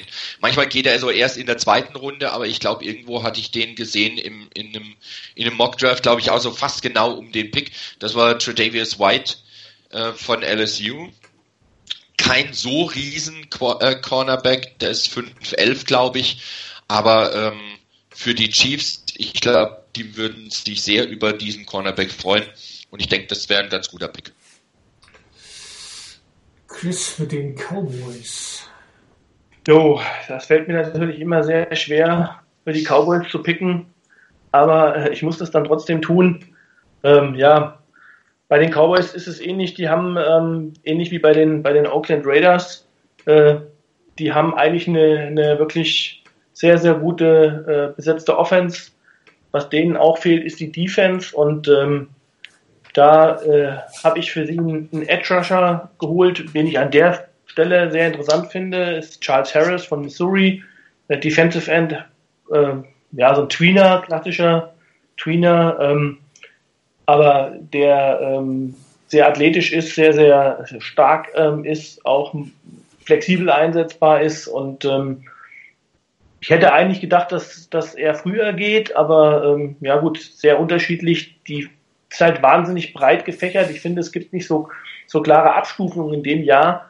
So ab Position 8, 9 äh, kann man irgendwie auf ganz vielen Positionen und äh, ganz viele Spieler nennen und auch innerhalb einer entsprechenden Position sich darüber streiten, ob jetzt der oder der besser ist. Ähm, die Defensive End Position ist auch unglaublich tief besetzt in diesem Jahr, also die Edge Rusher Position. Und von daher ist es ein echt gutes Value äh, an der Stelle für die Cowboys, so leid es mir tut. Ja, dann durfte ich für die Cheeseheads picken. Auch hier habe ich mich, oder diesmal habe ich mich für die Defense-Seite entschieden. Auch ein Team, was sicherlich auf dieser Seite des Balles relativ viel Hilfe gebrauchen kann. Habe ich dann für Cornerbacks Adoree Jackson von USC entschieden. Einer der Cornerbacks, der durchaus von mehreren als mittlerer First-Runden-Pick gesehen wird. Einer der, der drei, von vielen auch einer der drei Top-Cornerbacks bezeichnet wird. Auch hier finde ich an Platz 29 up to the value für die Green Bay Packers auf einer Position, die wir brauchen können. Die Steelers. Das war um, der, ja, der Schweizer Chris. Ja. Hat sich äh, für. Der, ja, willst du? Der hat Speed, der hat Speed gedraftet. Ja, nachdem äh, er McCaffrey schon nicht gekriegt hat, ne? Richtig. Ähm, hat er John Ross genommen, äh, Wide Receiver von Washington. Äh, ganz klarer Fall mit Speed. Ähm, ich habe zwar jetzt gelesen, Martavis Bryant ähm, darf wieder für die Steelers, glaube ich, auflaufen. Ähm, aber kann sicherlich nicht schaden, wenn man da nochmal ein bisschen was dazu packt, um einfach hier vielleicht auch ähm, einen Big Ben nochmal das Ganze ein bisschen schmackhaft zu machen, noch ein bisschen weiter zu spielen. Ähm, gab ja da auch durchaus Gerüchte und, und Überlegungen, ob er nicht vielleicht aufhört, aber vielleicht mit dem neuen Spielzeug, das richtig, richtig schnell ist, kann er da auch was anfangen. Ich glaube, John Ross ist äh, mit Sicherheit ein super Talent. Also mit Sicherheit meiner Meinung nach rein von dem Talent her Top 10, Top 15. Äh, ich bin sehr gespannt, wie seine, seine Verletzungsanfälligkeit und seine, seine Krankengeschichte sich auswirken wirken werden. Ähm, ja, ist einfach, äh, wenn man wird ja verglichen mit Deshaun Jackson. Ja. Ähm, von seiner der Jack Jackson hatte das Problem, glaube ich, eher zwischen seinen Ohren. Bei ihm ist es der Rest vom Körper. ähm, ja, ich bin sehr gespannt, ja, weil ich meine, er war zwar, hat ja 4,22 bei der bei der Combine laufen, aber ähm, da haben halt echt viele medizinische Fragezeichen noch über ihm geschwebt. Das ist aber das, was wir halt einfach hier gar nicht wissen können. Da kann man nur so das mit aufschnappen, was so in den Draft, von den Draft-Gurus äh, übermittelt wird. Gut, Rainer, dann, äh, doch, du bist jetzt, glaube ich, zweimal, ja, zweimal dran. Ja, Doppelschlag. Erstmal an 31 für die Falcons ähm, habe ich Jordan Willis, Defensive End oder Edge Rusher von Kansas State genommen, ähm, weil die Falcons schlicht und ergreifend auch ähnlich wie manch anderes Team durchaus Pass Rush gebrauchen können. Und von daher mir erschien da Jordan Willis eigentlich der richtige Mann für die Falcons, zumal ich ihn im einen oder anderen Mockdraft auch wirklich bei den Falcons da gesehen habe. Und an der 32 zum Abschluss nicht die Patriots, denn die haben ja ihren First Rounder abgegeben ähm, an die Saints. Und für die Saints habe ich ja vorher schon gedraftet in der ersten Runde. Da habe ich Hassan Riddick, äh, Reddick genommen. Und auch hier geht's in die Defense ähm, dieses Mal Defensive End. Ich habe da Carl Lawson genommen, den ich persönlich an der Stelle auch wirklich einen tollen Pick finde. Ich muss mich da selber loben. Ich habe ihn im Facebook Mock Draft, glaube ich, in der dritten Runde, zum Anfang der dritten Runde für die Niners gekriegt. Und da war ich sehr zufrieden damit. Ähm, hatte, hätte nicht gedacht, dass er so weit fällt. Und ähm, ich finde, da ist er bei den Saints gut aufgehoben. Das wäre ja. das, also, Bitte? dritte Runde wäre Mega Value, glaube ich. Ja. Dann geht's in Runde 2. Ich fange wieder an, wieder ein Offense Playmaker. Ich habe mich nicht getraut, ähm, Davis Webb zu nehmen, aber ich glaube, wenn wir den Markdraft heute genommen hätten, hätte ich nicht Deshaun Kaiser genommen. Ich halte von Deshaun Kaiser schlichtweg gar nichts. Ähm, wollte aber für die Cleveland Browns einen Quarterback nehmen, auch eine Position Need für die. Ähm, wäre sicherlich interessant, wenn die Draft für also ein Quarterback, ein Running Back, ein Wide Receiver, ein Edge Rusher, sicherlich für die Browns durchaus eine spannende erste vier Picks. Ähm, man hat jetzt auch durchaus gelesen, dass Davis Webb vielleicht in der ersten Runde schon gehen könnte. Das bin ich mir nicht ganz sicher. Aber so im Nachhinein, wenn wir heute gedacht hätten, hätte ich glaube ich tatsächlich nicht Sean Kaiser genommen, sondern Davis Webb. Ich, jetzt, ich habe lange überlegt, äh, in den Rankings steht Kaiser eigentlich immer vor, fällt aber weiter runter. Aber ich persönlich gesagt, bin überhaupt kein Fan von ihm. Ähm, mal gucken. Dann die 49ers von Chris. Wer möchte ihn machen? Den Wide Receiver, den Zay, den. Nehme ich, nehme ich auch gerne. Ähm, kann ich gerne machen für den Schweizer Chris. Äh, ich war ein bisschen böse. Ich hätte den auch gerne noch so für das eine oder andere Team danach gehabt. Ist nämlich auch wieder einer der Spieler, die ich absolut super finde. Ich, vielleicht habe ich zu viel Senior Bowl geguckt, keine Ahnung. War der überragende Wide Receiver beim Senior Bowl ähm, hat äh, sich dagegen wirklich auch gute, gute äh, Cornerbacks, ich will nicht sagen, hat sie dominiert. Viele sind eigentlich hingekommen und haben gesagt, Cooper Cup ist dort der äh, Wide Receiver, der ähm, quasi als höchster oder bester Wide Receiver eingeschätzt wurde. Aber Say Jones und OJ Howard haben da eigentlich, äh, ich sag jetzt mal, die Passempfängerseite wirklich gerockt. Und ähm, würde auch das, wenn das in der Realität ein Pick wäre von den 49ers, würde ich äh, super finden. Perfekt wäre es, wenn es noch ein bisschen, bisschen weiter hinten wäre. Ähm, aber gut, die 49ers haben eben da nur den Pick 34 und ich glaube, in der dritten Runde wird er nicht mehr da sein. Ähm, ja, das äh, wäre ein toller Pick für die, für die 49ers. Ähm, ich bräuchte irgendwie, habe ich so den Eindruck, die 49ers bräuchten, wenn, wenn ich dort irgendwie am Ruder wäre, so sechs Picks zwischen zwischen, äh, weiß nicht, 15 und, und 55. das würde ich wahrscheinlich wirklich nehmen wollen, wenn sie kriegen. Ja, weil es gibt echt viele Spieler, die ich wirklich super interessant finde und auch fürs Shanahan-System äh, interessant finde.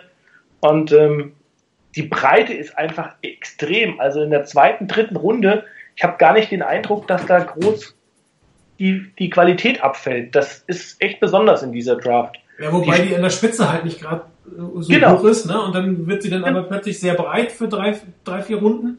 Ja, ja. also bis Pick 100, da kriegt man immer noch echt, äh, da kann man wirklich teilweise echt diskutieren, ob der Pick an 25 jetzt so viel besser ist als der an 75. Mhm. Ähm, und äh, das ist hier gerade, also in so bestimmten Positionen ist es ganz besonders ausgeprägt, zum Beispiel bei den Wide Receivers. Ähm, da ist ganz extrem davon abhängig, was will ich für einen Spieler haben, was soll der mitbringen für Fähigkeiten. Ähm, bei den Defensive Ends ist es so, bei den Deep Defensive Backs ist es so, eigentlich nicht schlecht für die 49ers, weil alles Positionen, äh, auf denen man durchaus noch Verstärkung braucht. Ja, darfst du gleich weitermachen mit deinem eigentlichen Pick für die Jaguars? Ja, Jacksonville Jaguars, ähm, nachdem ich in der, auf der, in dem ersten Runde die Offense bedient habe, habe ich dann in der zweiten Runde äh, die Defense bedient bei den Jaguars. Äh, das ist auch ein, ein Problem. Die Linebacker-Position, die Jaguars waren nicht äh, besonders stark äh, in der Defense. Ähm, die können da durchaus noch äh, ein Upgrade gebrauchen, obwohl sie viel investiert haben, insbesondere auf der Linebacker-Position. Und da habe ich mich dann für Jared Davis entschieden, Florida, der ähm, für mich zusammen mit äh, mit äh, Zach Cunningham und äh, ja, Ruben Foster mit seinen Problemen, all die er hat, sind das die drei besten Linebacker dieser Draft. Äh, und Jared Davis vielleicht auch von seiner Flexibilität, kann alle drei Positionen spielen. Ähm, sehr guter Pick in der, für eine 4-3-Defense. Dann war ich dran, hab äh, die Nö, ersten, alt, alt, alt. Ah, die Bears, Entschuldigung, erstmal die Bears. erstmal die Bears an 36. Jawohl. Ähm, Nachdem ich in der ersten Runde Jonathan Allen genommen habe für die D-Line, bin ich bei den Bears auch in der zweiten Runde in die Defense gegangen. Diesmal aber den Safety, den ich vorhin schon an, wo ich vorhin schon angesprochen hatte. Das wäre sicherlich eine sinnvolle Position. Und ich habe den Bears an der Stelle Obi Melifonwu von Connecticut gegeben. Vier Jahre als Starter gespielt, ähm, sechs Fuß vier groß und ähm, das wäre, denke ich, ist zumindest einer, so wie ich das in letzter Zeit so beobachtet habe, der in einigen Rankings, in einigen Mockdrafts so langsam, aber sicher immer weiter hochklettert. Ähm, und ich denke, das würde für die Bears sicherlich nicht die schlechteste oder wäre sicherlich nicht der schlechteste Auftakt der Draft, wenn sie am Anfang erstmal Jonathan Allen und dann noch ein Safety wie Melifon Wu bekommen. Lightweight Speed. Bitte? Lightweight Speed Guy, würde Mike Mayock Ja. sagen. Ja. Apropos Mike Mayock, äh, ich habe mich äh, für die Rams mit ihrem ersten Pick für Jabril Peppers entschieden. Weiß ich nicht, ob wie es jetzt aussieht, auch er hat ja ein ähnliches Problem wie Ruben Foster, dass äh, bei seiner Drogenprobleme irgendwas nicht so ganz gelaufen ist.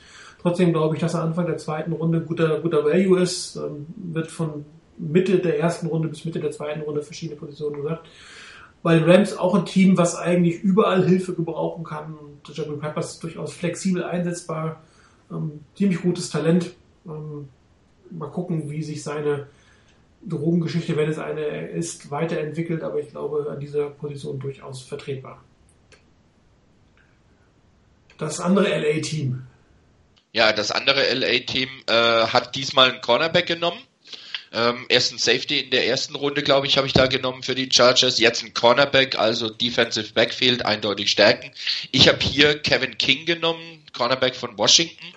Äh, ist mit 6 Fuß 3, glaube ich, einer der größten Cornerbacks überhaupt in der ganzen Klasse. Ich glaube nur noch Kilo Witherspoon ist so einer und der noch halbwegs ge ähm, gerankt wird und dann erst in späteren Runden noch der eine oder andere. Ähm, ich war ein bisschen überrascht letztendlich, dass er bei uns noch da war. Er wird doch in einigen äh, Mock Drafts, in einigen Rankings als First Rounder gesehen und da habe ich gedacht, da kann ich zuschlagen und dann nehme ich den halt für die Chargers. Dann kam der Schweizer Chris für die Jets, TJ Watt, außer Linebacker, teilweise auch als First-Round-Pick gesehen von dem einen oder anderen. Ich glaube, Draftstock ist so die letzten Tage wieder ein bisschen runtergegangen, habe ich so den Eindruck, wobei ich mir jetzt nicht ganz erklären kann, woran es liegen kann oder ob andere ihn einfach übersprungen haben. Wobei Mike Mayock hat ihn auch noch an Platz 22 äh, gedraftet, also durchaus auch Value hier ähm, auf einer Position, auf der man eigentlich immer Spieler braucht, Pass Rusher, Outside Linebacker. Chris macht die Titans äh, leer sozusagen. Ja, ja ähm, wobei äh, den, den ich gewählt habe, ja, er ist formal ein Tight End äh, und äh, spielt auch äh, auf der Position oder zumindest läuft er auf dieser Position los. Ähm, ich habe Evan Ingram genommen von Mississippi, ähm, ein äh, ja, Tight End Wide Receiver, Slot Wide Receiver, äh, kann auch meiner Meinung nach außen spielen, hat äh, gezeigt, dass er viel, viel schneller ist, als viele erwartet haben. Äh, ist eine, 4, eine niedrige 4-4 gelaufen ähm, auf 40 Yards bei 6 Fuß 3 und äh, 230 Pfund. Äh, das ist schon ein Hammer. Also ich glaube, das wird ein Mismatch werden, wenn ich den wirklich auf Tight End stelle ähm, oder aus dem Slot für, ein, für einen Linebacker nicht zu covern. Also ist einfach ein, ein sehr interessant. Auch da wieder habe ich einen Offensive Coordinator, der ihn weiß einzusetzen und äh, ihn auf entsprechende Routen läuft und ihm da Möglichkeiten gibt, ist das echt eine Waffe. Äh, und ja, die Panthers hab, sind eigentlich jetzt äh, auf Tight End nicht so schlecht besetzt, denn ähm, etatmäßig ist da immer noch Craig Olsen, aber ich habe ihn eher so ein bisschen als, sage ich mal, nicht Tight End, sondern Passempfänger gesehen und ähm, von daher, da äh, haben die Panthers durchaus noch ein Lied. Ja, die Cincinnati Bengals haben äh, einen Offense Tackle bekommen, Cam Robinson, der meiner Meinung nach zu dem Zeitpunkt bestverliebenste Offense Tackle in einer nicht, wir haben es schon aufgehört, nicht allzu großartigen Offense Tackle Klasse, Need-Position für die Bengals. Ähm, auch dieses Team muss sich quasi ein Stück neu erfinden, um nochmal tatsächlich ähm, nach vorne zu machen. Sie haben einige Quality-Spieler da. Ähm, aber es fehlen halt doch die ein oder anderen Bausteine. Ich glaube, mit einem Offense-Tackle, sicherlich zumindest als Right Tackle anfangen wird, ist man immer gut bedient, vor allen Dingen äh, an dieser Stelle mit diesem Spieler. Dann kommen Waren die Saints dran. Die Saints, genau. Ja, ich hatte die Saints, äh, mittlerweile schon der dritte Pick mit den Saints und das an Position 42. Ähm, erst Hazen Reddick ähm, als Linebacker, dann Carl Lawson als Defensive End und auch der dritte Pick ging in die Defense. Ähm, schon wieder mal ein Cornerback, der vom Board ging, diesmal Chidobi Awusi von Colorado. sehr beweglicher Cornerback. Ähm, und für die Saints war es oder ist es meiner Meinung nach, auch wenn jetzt Brandon Cooks weg ist, ähm, durchaus sinnvoll in der Defense aufzurüsten. Die hat ihnen das ein oder andere Spiel gekostet und die Offense wird nicht jedes Mal 40 oder noch mehr Punkte machen können. Von daher Stärkung der Defense geht weiter bei den Saints, deshalb Cornerback. Die Eagles. Jo, gleich hinterher. Philadelphia Eagles, äh, noch ein Cornerback, ähm, der wahrscheinlich in der Realität etwas später gehen wird, aber ähm, ich habe ihn trotzdem genommen, weil ich ihn ausgesprochen gut finde. Und ich vermute mal, wenn er sich nicht verletzt hätte in, in, in der vor der Draft, also vor, vor dem der ja, ähm, Weg in Richtung Draft, Vorbereitung der Draft, äh, dann äh, wäre er wahrscheinlich ein First Rounder gewesen auf Cornerback, galt eigentlich immer so als Top 3, Top 4 mit Cornerback ähm, in einer sehr starken Cornerback, das ist Fabian oder Fabian Moreau von UCLA. Sensationell schnell, äh, unter 4,4, ich glaube 4,3 gelaufen. Ähm, das bei einer Größe von 6, 6 Fuß groß, also auch kein kleiner Cornerback. Ähm, ja, hat sich leider, äh, soweit ich das weiß, glaube ich, äh, im, im, im im Brustbereich oder im Armbereich irgendwie ähm, in, in Mus eine Muskelverletzung zugezogen und wird wahrscheinlich frühestens zum Training Camp äh, fit sein. Deshalb, ähm, ich habe hier lange überlegt, ob ich das mache, aber äh, da war einfach so ein bisschen äh, die vergangenen Balki-Jahre sind da doch in mir durchgekommen. Hätte ich nur noch übertreffen können, indem ich Sidney Jones genommen hätte mit Achillessehnenriss, aber das habe ich mich dann doch nicht getraut. Dann die Buffalo Bills, war wieder der Schweizer Chris. David Nuku, Titan Miami. Ich hatte mich mit der Titan-Klasse nicht so auseinandergesetzt, muss ich sagen. Ja, dann sage ich was dazu. Also, ähm, das ist für mich der Boom or Bust Tight End äh, dieses Jahr. Äh, entweder schlägt der granatenmäßig ein, weil er halt extrem athletisch ist, also ähm, äh, ja, ist halt groß, ist schnell, ähm, ist beweglich. Äh, für, für, für ein Tight End auch da wiederum das, die Situation Mismatch, vielleicht ein bisschen anders als bei Evan Ingram, aber einfach auch durch seine Größe äh, sehr, sehr schwer äh, unter Kontrolle zu bekommen. Aber äh, war jetzt nicht so mega produktiv. Äh, hat dazu noch äh, bei Miami ja jetzt keinen No-Name-Quarterback gehabt. Ähm, ja, also von daher, ich bin sehr gespannt. Ähm, das ist, so bei vielen, habe ich so den Eindruck, ähm, auch wenn man so die, die, die äh, Draft-Seiten so ein bisschen studiert, war es tatsächlich so, entweder ist er ein First-Round-Pick und wird in den Top 20 gepickt oder man mag ihn gar nicht. Und ähm, das ist so ein, so ein bisschen, ja, ich bin sehr gespannt, wie er sich in der NFL schlagen wird. Aber ich gehe davon aus, dass er in der realen Draft wahrscheinlich sogar früher gepickt werden wird. Also nach dem, was ich jetzt gerade zuletzt gestern noch irgendwo gelesen habe, würde mich das nicht verblüffen, wenn der tatsächlich noch irgendwie Ende der ersten Runde oder wirklich gleich am Anfang der zweiten Runde irgendwo gedraftet wird. Ja, dann bin ich dran mit den Arizona Cardinals. Ich habe mich für Safety Butter Baker entschieden von Washington. Bisschen klein, aber trotzdem interessanter Spieler.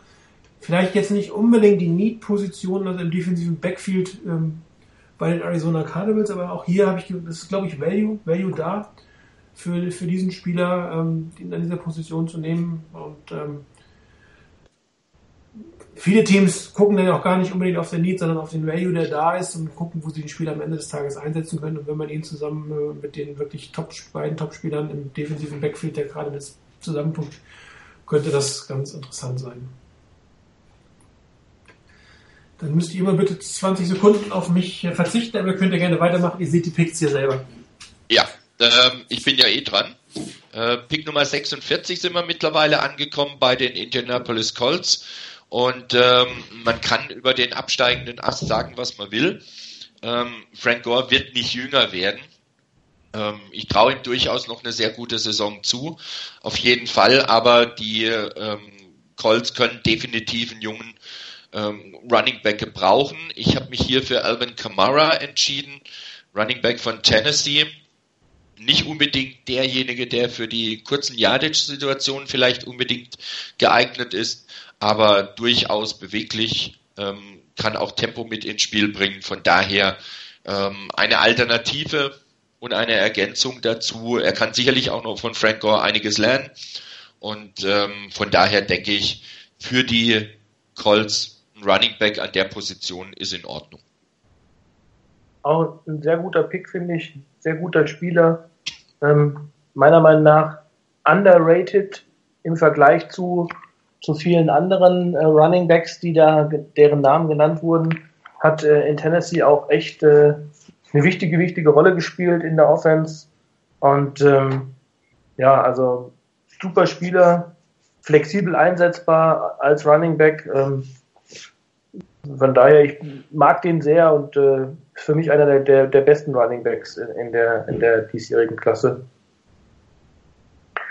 Dann war ich auch dran mit den Baltimore Ravens. ja, auch da natürlich jetzt, wenn man in der zweiten Runde guckt, man schon äh, auch so ein bisschen natürlich, wo brauche ich jemanden und wo sind meine, meine Bedürfnisse am größten. Ähm, war bei den, war bei den, äh, bei den äh, Baltimore Ravens sehr unterschiedlich, wenn man mal so versucht hat, so rauszufinden, was, was, wo sind die Lücken. Ähm, was ich mich jetzt noch äh, erinnern konnte, war, dass die ihren Right Tackle verloren haben in der Free Agency. Das war nämlich, glaube ich, Rick, Rick Wagner, der dort, oder Ricky Wagner, der da äh, Right Tackle gespielt hat, Left Tackle spielt äh, Ronnie Stan Staley, nee, Stanley, so heißt er, letztes Jahr gedraftet von den, von den Ravens. Und äh, ja, deshalb die Right Tackle Position so ein bisschen das Problem. Und äh, da habe ich dann Taylor Moten von Western Michigan genommen.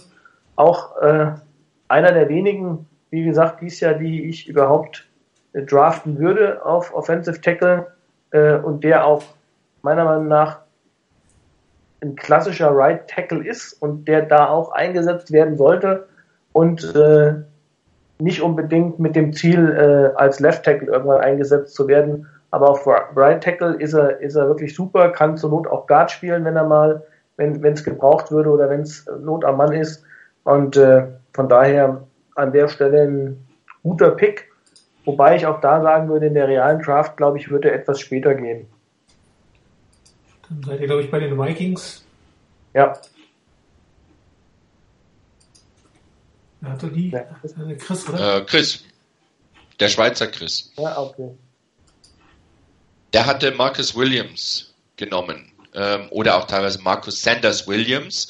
Deshalb hatte ich den nämlich dann später nicht in der Liste gefunden, als ich meinen Pick später gemacht habe. Ähm, aber Marcus Williams oder Marcus Sanders Williams, der nächste Safety, ich glaube, das ist mittlerweile an der Stelle schon der sechste Safety, der in diesen 48 Picks dann wegging. Das ähm, wird nicht der letzte sein. nicht der letzte, es, es, kommt noch einer, mindestens mal einer. Ja. Ähm, also von daher, ähm, ja, ich denke, die, die Vikings werden in ihrer Defense definitiv wirklich auch auf Safety einen brauchen, habe ich auch als Needs bei den Vikings durchaus gesehen. Von daher durchaus sinnvoll, hier jemanden wie Marcus Williams zu nehmen. Ja, ich habe mich dann für, für Washington für Joe Mixon, Running Back, Oklahoma, First Round, Round Talent, äh, Undrafted, Free Agent, Charakter. Ähm, keiner weiß genau, was damals gelaufen ist, ob es für ihn noch irgendwelche Konsequenzen gibt und welche Teams ihn wirklich auf dem Draftboard haben oder nicht. Aber das heißt immer so schön, es reicht, wenn eins von 32 Teams davon überzeugt ist, dass er der Richtige ist oder ähm, dass er gemacht werden kann. Die Redskins brauchen definitiv einen Running Back, also Stabilität auf der Position mit einem guten Running Back und Joe Mixon von der reinen Running Back Geschichte ist er ein sehr guter Running Back und dürfte, wenn er dann charakterlich passt und wenn er aus seine, seine, seine Probleme hinter sich lässt, über die nächsten sechs, sieben Jahre der Mann im Backfield der Washington Redskins sein. Das ist wahrscheinlich einer der äh, interessantesten Pers also Personalien, die sich in der Draft abspielen werden. Joe ja. Mixon. Ähm, ich bin da sehr, sehr gespannt, weil wir haben ihn ja in der NFL Talk Mock genommen. Ich glaube wahrscheinlich, die 49ers werden ihn nicht anpacken. Ich glaube es auch ähm, nicht. Nicht mal in der Runde 3, in der wir ihn genommen haben. Nee, glaube ich. Ja, gut, entweder, entweder ist er, ist er einer, den ich drafte und dann sage, okay, rein nach dem Talent oder ich drafte den gar nicht und der ist nicht auf meinem Board. Ja. Also ähm, das wird sehr interessant sein, weil diese Geschichte von damals, das ist ja schon krass. Ich meine, das hat sich 2014 abgespielt ähm, und äh, das war, war ja natürlich eine Sache, er, da war er 18, glaube ich. Er hat äh, was gemacht, was er nicht hätte tun dürfen, keine Frage. Aber ähm, ich habe so die ein oder andere Geschichte mitbekommen jetzt in der Draft, wo ich sage, ähm, das war eben nicht so ein, so ein First-Round-Pick, so ein, so ein Superstar, der da was angestellt hat. Ähm, aber da gab es zum Beispiel eine Geschichte von einem Baylor Wide Receiver, der seinen, seinen Hund da malträtiert hat. Ähm, also, äh, und da ist nichts drüber verloren worden. Und ähm, ich meine, okay, das eine ist ein Mensch, das andere ist ein Tier, keine Frage. Ich will da auch gar nicht irgendwie jetzt äh, Parallelen ziehen, aber ähm, das, das ist schon echt eigenartig, wie so mit diesen Dingen umgegangen wird und wo das dann natürlich dann doch irgendwo aus der Versenkung geholt wird nach drei Jahren und bei wem das dann plötzlich wieder auf den Tisch kommt und so ein Video lange unter Verschluss war und dann ist es plötzlich da. Also frage mich schon immer, was da für, für Dinge im Hintergrund sich abspielen und wer da die Fäden in der Hand hat. Und die Bewertungen finde ich auch manchmal sehr, sehr heftig. Also ähm, ja. ja, und das ist durch diese neue Policy in der NFL ist das Risiko jetzt natürlich durchaus höher, dass du den Spieler für längere Zeit relativ schnell verlierst beim weiteren Vorteil. Ja, klar. Also ich glaube, da hängt, das ist auch das, wo, wo man hier als Fan wirklich an eine Grenze kommt, äh, da eine Bewertung abzugeben über einen Charakter ähm, eines einer Person, die einen Fehler gemacht hat, ob das jetzt äh, ein schlimmer, schlimmer Mensch ist oder ob er daraus äh, gelernt hat und eine Konsequenz gezogen hat oder nicht. Ähm, ich bin da nur immer überrascht, wie so auf den Fanboards da teilweise dann auf die Personen oder wie man sich da eine Meinung bildet über Personen, wo man eigentlich zu dem tatsächlichen Vorfall viel zu wenig Kenntnis hat. Und dieser Videoschnipsel, der beispielsweise zu Joe Mixon existiert, ähm, das ist ein, ein schlechtes, schlecht qualitatives, schlechtes Video, und ähm, man sieht da weder, hat weder einen Ton noch hat man sonst irgendwas. Ähm, man sieht nur, wie er natürlich ja, dem Mädel da eine, eine langt und äh, aber mehr, mehr weiß man nicht. Man kennt keine Vorgeschichte und gar nichts. Und ich bin dann, finde schon immer interessant, wie dann da auch reagiert wird auf diese Geschichten. Also ähm, natürlich kann man sagen, jemand, der eine Frau schlägt, mit dem will ich nichts zu tun haben und dann gehört er vom Bord runter, dann ist es konsequent. Mhm. Aber ähm, sich darüber jetzt zu sagen, ist das ein schlechter Mensch oder sowas, das finde ich immer sehr, sehr schwierig. Wir werden sehen, was passiert. Kann sein, dass er in der ersten Runde geht, kann sein, dass er undrafted geht. Also sicherlich einer der interessantesten Dinge zu beobachten. Die Buccaneers, wo wir beim Thema Safeties eben waren. Ja, wir waren schon wieder ein Safety. Ähm, ich habe mich für Justin Evans entschieden, Safety von Texas A&M. Äh, der wird bei manchen ähm, erst so in Runde drei bis vier gesehen. Ich habe allerdings Rankings gesehen bei Safeties, da ist er als viertbester Safety gelistet worden, hinter ähm, Hooker Adams und äh, Jabril Peppers. Ich habe mich für das Letztere entschieden, weil die Buccaneers auch dringend auf Safety Hilfe brauchen und habe ihn deshalb nach Tampa Bay verfrachtet. Die Broncos. Jo. Broncos. Ja, auch die Broncos äh, sind ein Team, wo ich sehr gespannt bin, wie sich so die, die weitere Entwicklung abzeichnen wird.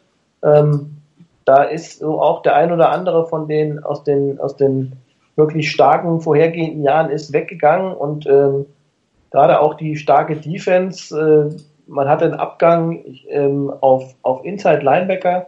Ich weiß gar nicht, wer ist denn da weggegangen? Ähm, bin gerade überlegen. Brandon Marshall ist noch da. Der ist nämlich geblieben und ähm, daneben habe ich mir dann aber mal das Roster angeguckt und konnte mit den anderen Namen gar nichts anfangen auf Inside Linebacker. Ähm, und auch in der D-Line wäre durchaus äh, Raum für, für äh, mehr Spieler oder bessere Spieler gewesen. Ich habe mich aber dann für Inside Linebacker oder für die Linebacker-Position entschieden und habe für die Broncos ähm, Raquan McMillan von Ohio State genommen. Der war eigentlich lange, lange Zeit oder auch vor der, dieser Saison äh, immer als First Rounder und auch hoher First Rounder teilweise gehandelt. Ähm, hat dann am Anfang nicht so eine wirklich gute Saison gespielt äh, bei Ohio State.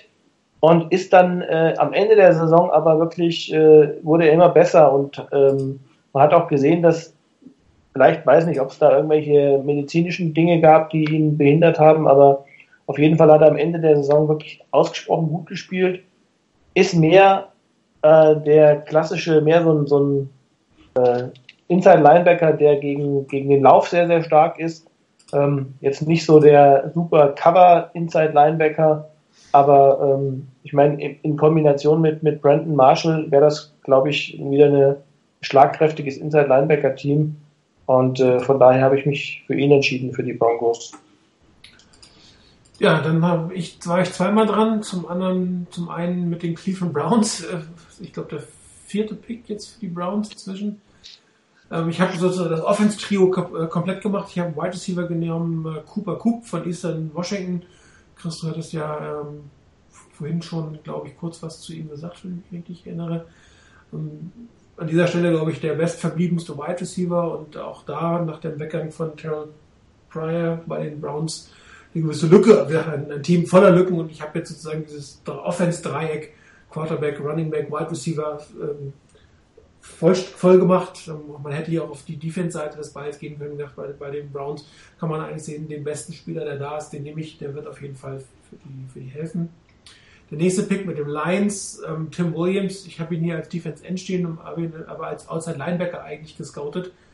Ähm, war für mich hier der nächste Value und da den Pass Rush der Lions quasi mit dem Doppelpick einmal Defensive End, einmal Outside Linebacker zu stärken, fand ihn relativ interessant. Kann sich jetzt diskutieren, ob man zwei Pass Rusher auf zwei Positionen jetzt äh, hintereinander nehmen müsste für die Lions oder ob es da nicht auch andere Needs gibt, aber es war für mich einfach ein Spieler, der an dieser Position ganz gut gepasst hat. Auch wieder einer der Headache-Kandidaten äh, dieser Draft, Tim Williams von seinen Fähigkeiten mit Sicherheit ein First-Round-Talent.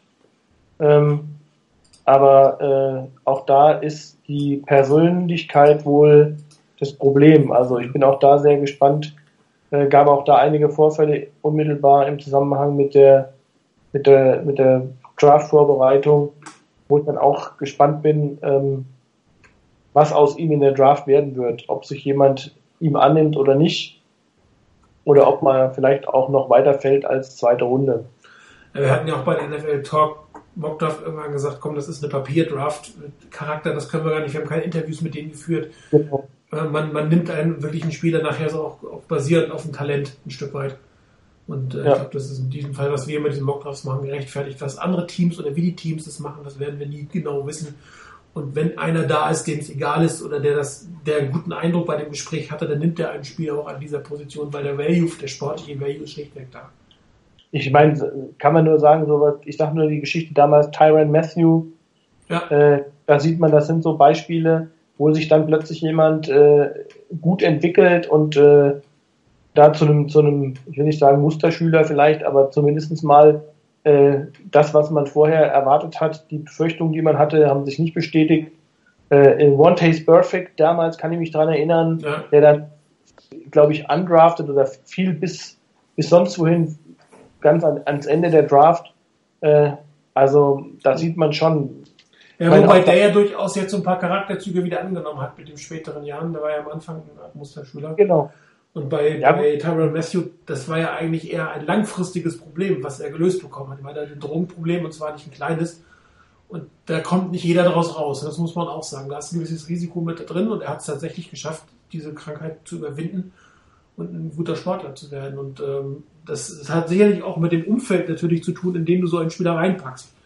Hat ja, Patrick Peterson natürlich einen gehabt, den er schon aus dem College kannte der ihm da geholfen hat und dann funktionieren solche Sachen auch. Aber das ist natürlich jetzt nicht die Regel. Er geht es ja oft andersrum, wie man zum Beispiel an Alvin Smith gesehen hat. Das ist halt, die Spieler nicht aus diesen Situationen wieder herauskommen. Ich wollte gerade sagen, da hatten wir doch mal auch so einen. Genau. Gut, die Dolphins. Das war ja, der, Giles Bowser. Der, der Schweizer Chris, oder? Ja. Ja. Ähm, kann ich nicht viel dazu sagen, den hatte ich gar nicht so im Blick. Ähm, falls jemand von euch was dazu sagen kann. Also ähm, ich finde den Pick ausgesprochen gut. Ähm, Tyus Bowser ist auch so einer, ich meine, der hat halt äh, nicht so in einem Mega-Team gespielt. Äh, Houston ist jetzt auch nicht so, dass man das äh, ständig, wenn man, selbst wenn man sich für College Football interessiert, ständig Spiele von Houston guckt. Aber so in der Phase der, der ähm, ja, Senior Bowl, Combine kam der Name äh, so ein bisschen näher auf bei mir und ähm, ich gehe fast davon aus, dass der sogar noch höher gepickt werden könnte, als er hier in der Draft gegangen ist. Ist ein sehr interessanter Spieler, ist ein extrem athletischer Defensive End, also Tweener, Defensive End, Outside Linebacker. Ähm, die Dolphins, ich weiß gar nicht, spielen die noch eine 3-4 Defense? Ähm, okay. Ist aber ehrlich gesagt egal. Ich glaube, der könnte auch Outside Linebacker in einer 4-3 Defense spielen. Ähm, ist extrem schnell, beweglich, äh, ist ein sehr guter Pass Rusher.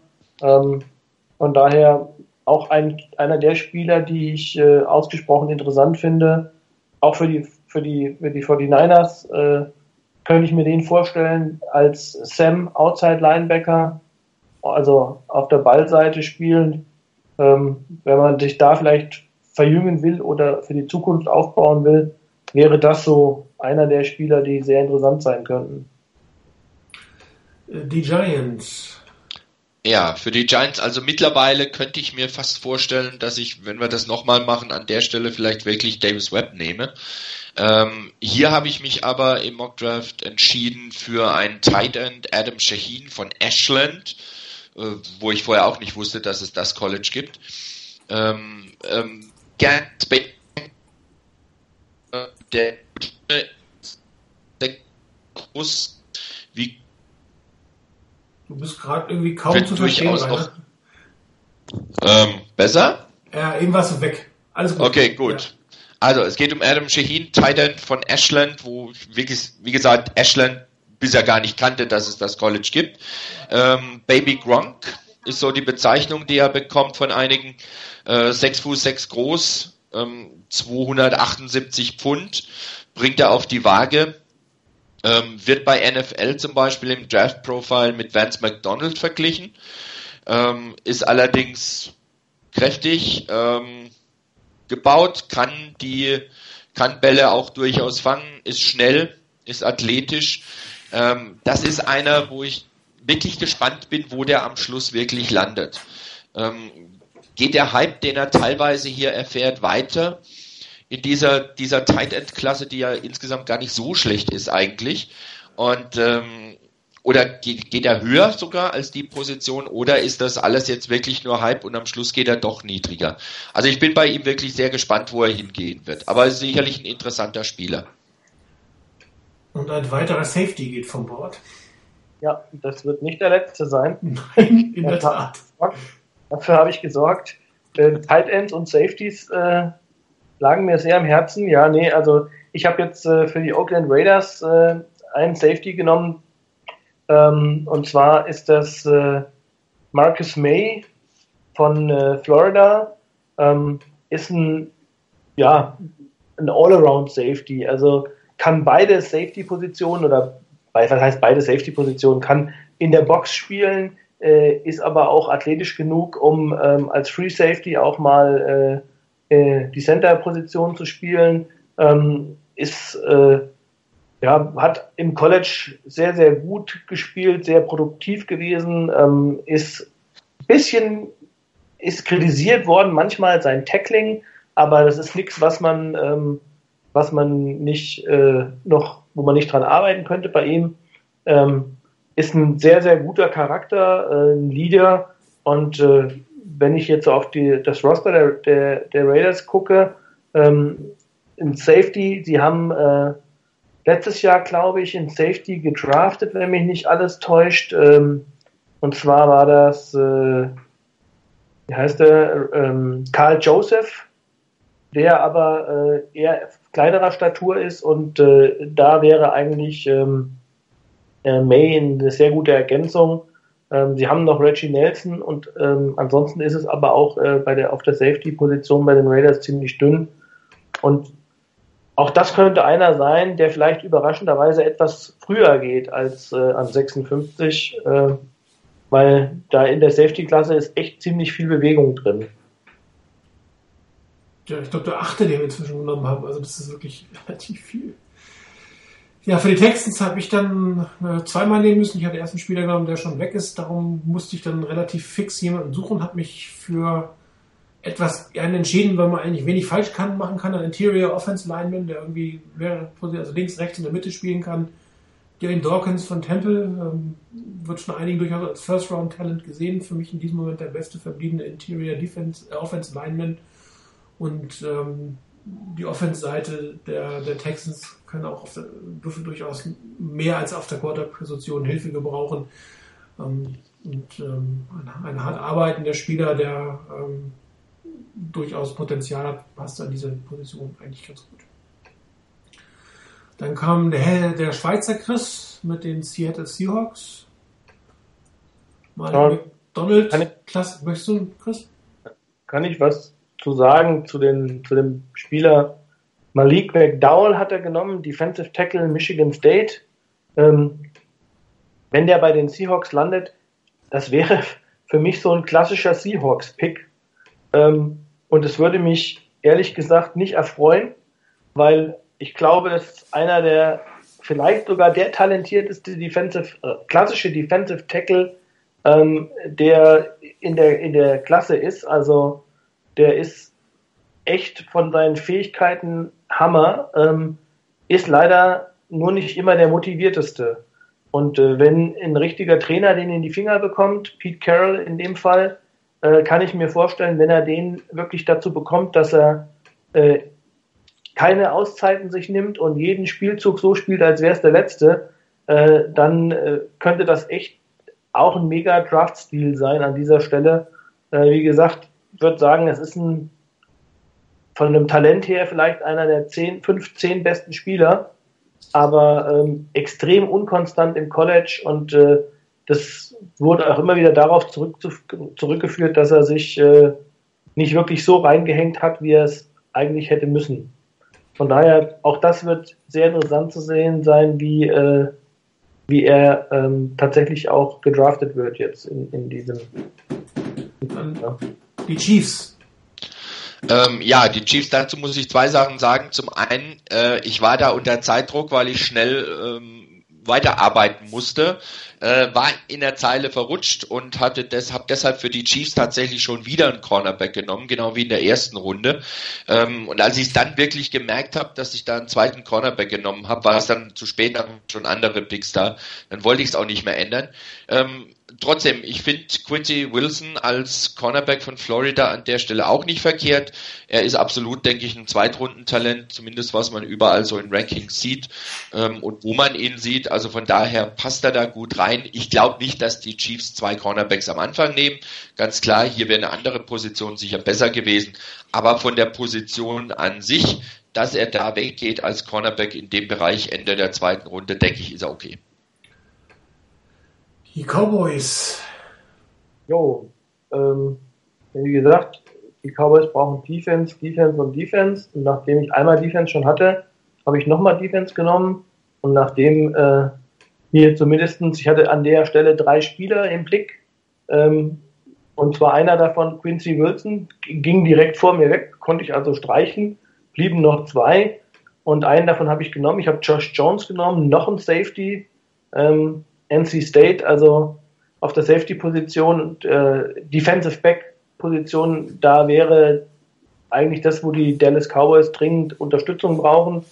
Der andere äh, wäre ein Cornerback gewesen, da habe ich lange gerungen, ob ich ihn nehme oder nicht. Das wäre nämlich Akilo Witherspoon gewesen. Das sind die drei Defensive Backs, die da an dieser Stelle echt sehr, sehr guten Value bieten. Und äh, am Ende war es wirklich eher so eine Würfelentscheidung, fast äh, und ich habe dann einfach mich für Josh Jones entschieden, weil ich gedacht habe, auf Safety ist das größere Need als auf Cornerback. Dann darf, durfte ich für die Packers, ich habe mich hier für den vermeintlich besten Center der Draft entschieden. Es gab immer zwei Optionen. Ist es Pat Elfline oder ist es, ähm, wie heißt der, Ethan Bosic?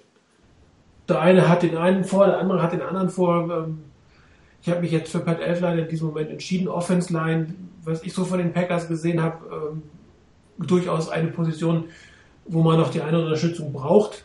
Ich weiß nicht, Chris, äh, du guckst die Packers ja öfter als ich, ob du das äh, auch so siehst, aber man sieht manchmal doch ähm, Mr. Rogers auf der Flucht und da kann ein bisschen Stabilität in der Mitte durchaus hilfreich sein.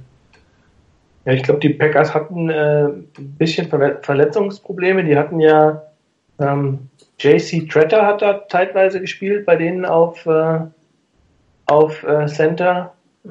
Und ähm, dann war der, die hatten ja einen, ich weiß gar nicht, wie heißt er denn, war damals auch von Ohio State in, in der hat sich eigentlich sehr, sehr gut gemacht auf Sender. Jetzt fällt mir der Name nicht ein. Von den, von den Packers.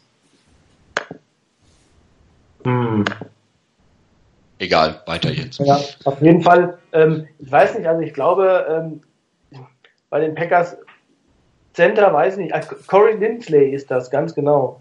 Corey Lindsley, der hat eigentlich sehr gut gespielt.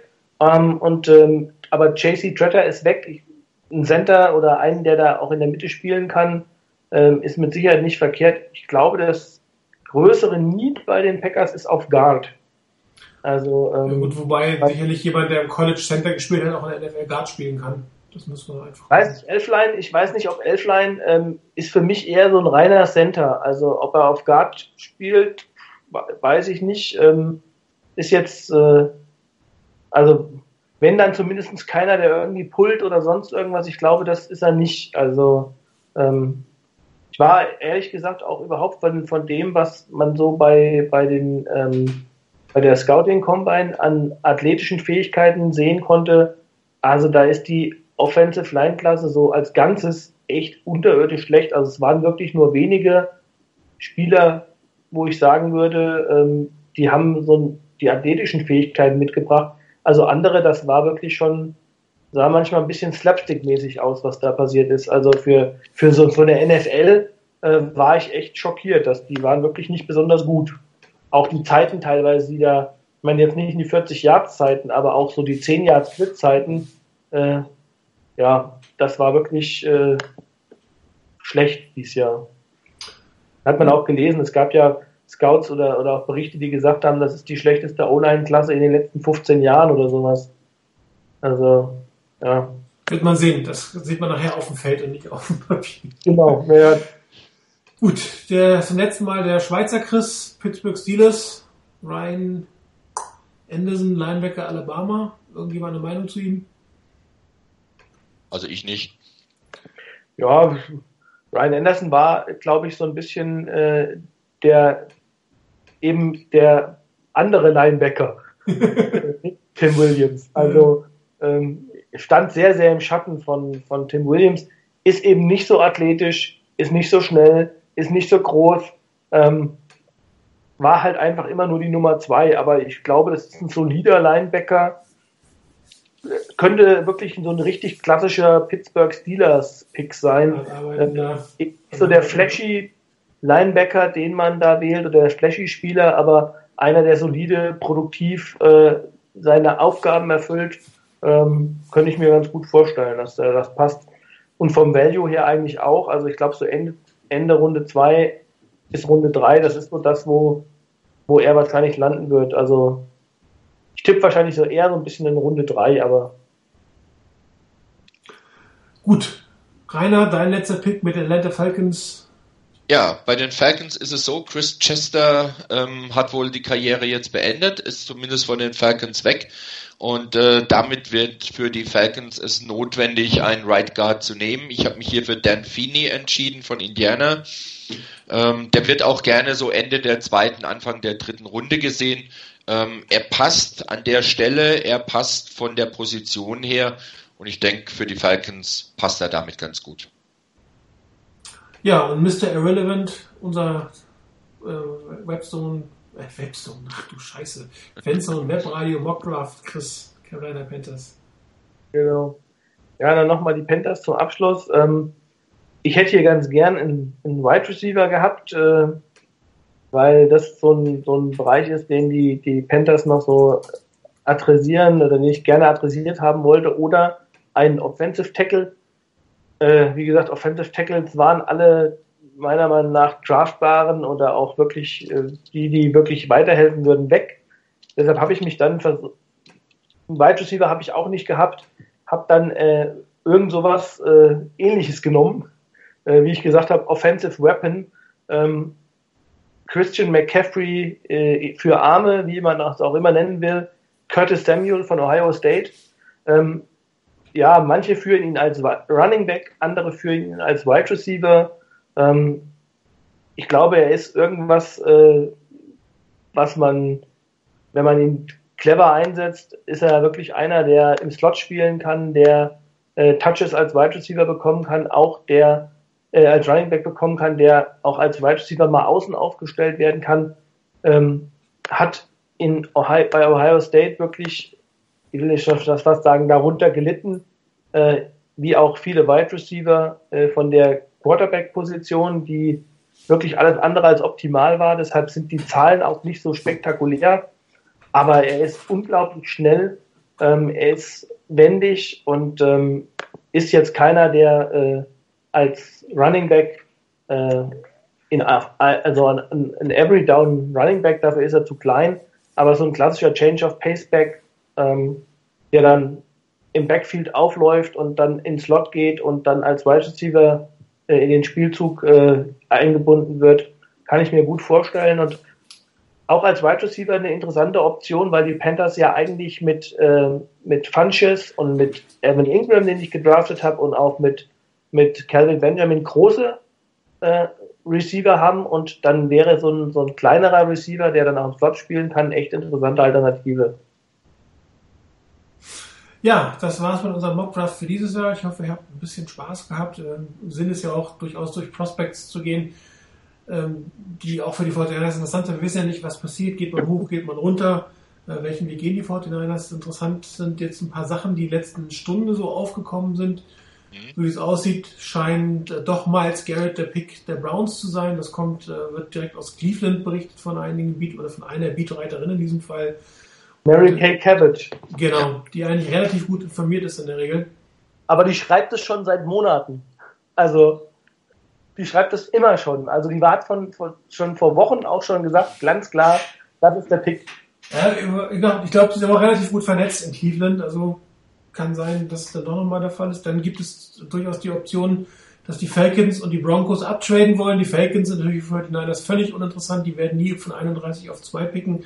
Auch für die Broncos wäre das wohl ein bisschen hoch. Also das wären jetzt nicht die klassischen Trade-Partner für die 49ers, wäre sicherlich irgendwie ein Pick in den unteren Top 10. Da haben wir jetzt noch nichts gelesen, weil die wollen Aber, ja. Aber ich habe gerade eben gelesen, es gibt wohl eine Meldung von einem von NFL Network, dass die Niners wohl Anrufe von drei Teams in den Top 10 bekommen haben, die abtraden wollen. Ja, das jetzt geht's natürlich los, ne?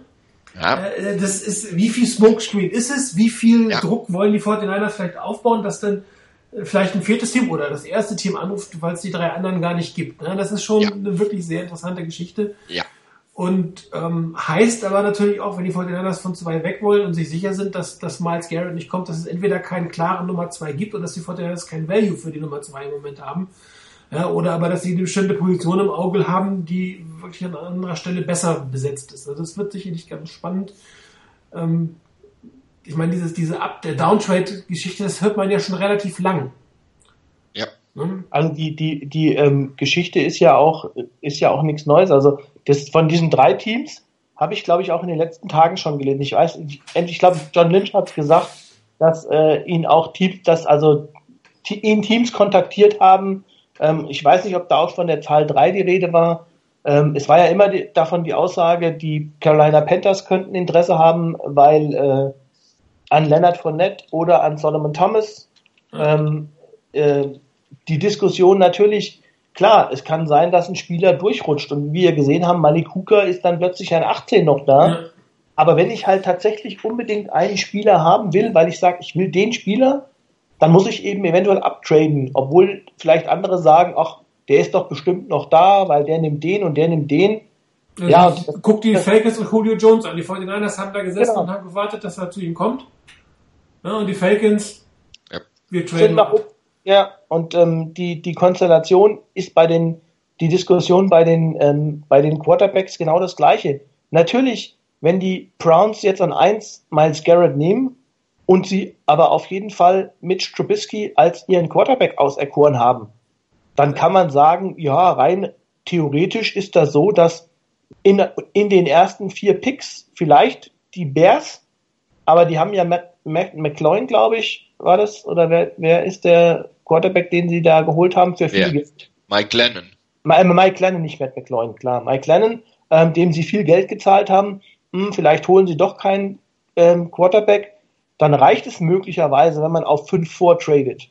Ähm, da, wo die, wo die Titans sind, die auch zurücktraden wollen, was so die, die ganzen, äh, die ganzen Beatwriter auch schreiben. Aber wenn dann ein Team kommt und tradet eben auf 4 vor oder auf 3 oder auf 2, dann ist eben Mitch Trubisky weg. Und wenn ich den unbedingt will, muss ich auf 2 vor. Ja. Und dann ist es egal, ob mir jemand sagt, naja, ich, äh, es reicht eigentlich, wenn du bis 5 nach vorne gehst. Ähm, das ist eben das, was man, glaube ich, nur auf dem Papier machen kann und wo du dann irgendwelche Mock-Drafts hast, die du dir selber zusammenbaust, aber in der Realität kannst du den anderen Teams einfach nicht, äh, du kannst nicht in deren Draft-Room reinschauen. Und dann musst du sagen, wenn ich den will, muss ich auf Nummer sicher gehen oder ich lasse es bleiben. Der, der Wert eines Spielers ist halt individuell für eine Franchise. Und wenn der ja, sagt, das ist mir scheißegal, was der Rest sagt, das ist mein Spieler, dann nehme ich ihn auch an, an Pick 3, 4, 5, auch wenn kein anderer ihn nehmen würde. Und das ist ja, es reicht ein Team, was sich dafür entscheidet. Ja, und ähm, jedes Team weiß, dass es nur ein Team braucht und wenn man es dann haben will, dann macht es Sinn, das zu tun. Also ich bin wirklich gespannt und ich halte es durchaus für realistisch, wenn ein Angebot da ist, dass die 49ers runtergehen und Picks sammeln. Also das wäre super. Also ich habe ja gesagt, sechs Picks oder zehn Picks, wie auch immer. Ähm, ich finde die, die Draft einfach extrem breit dieses Jahr und äh, das könnte den 49ers sehr weiterhelfen. Also ähm, da, wenn man da ein paar Picks einsammeln kann, Anfang Runde 2 vielleicht, in Mitte Runde 2 bis Runde 3, ähm, das, was auch realistisch wäre, jetzt ohne da jetzt immer diesen Trade Value Chart äh, zu bemühen, aber wenn man so guckt, ich gehe davon aus, dass wahrscheinlich es nicht solche Trades geben wird, selbst wenn die 49ers runtertraden, ähm, die sich in den Bereichen bewegen, wie wir es bei den Quarterbacks letztes Jahr hatten. Mhm. Da spielt, glaube ich, einfach die, die, die entsprechende äh, Nachfrage dann eine Rolle. Es ähm, hängt von der Position ab. Ne? Ja, Du gibst halt das nicht auf für einen Defensive End oder für einen Tight End oder für einen Running Back, das machst du einfach nicht. Und äh, bei Quarterbacks, die werden überdraftet und die werden überbezahlt. Liegt halt daran, du hast es ja auch schon gesagt, 32 Teams brauchen Franchise Quarterback, vielleicht 16 haben einen. Und ähm, das muss man sich auch überlegen, dass, dass, dass es irgendwie in Amerika nicht genug Talent gibt, um 32 Franchise-Quarterbacks zu haben. Das sieht man also, was das für eine Position ist, wie schwierig ist diese Position auch langfristig zu besetzen. Und wenn man dann glaubt, man hat jemanden gefunden, dann gibt man inzwischen den Preis aus. Wenn man jetzt sagt, ich will einen Edge-Rusher haben, wir haben ja gerade, ich weiß nicht, wie viele Edge-Rusher haben wir gerade gedraftet, acht oder so. Und das ist die Frage, ob du statt den, wenn du den ersten oder den dritten hast, ob du dafür nochmal einen First- und Second-Round-Pick abgeben willst, ob das wirklich das wert ist. Ne? Genau, also deshalb, ich, bin auch da. Also das ist so eine, so eine, so eine Situation.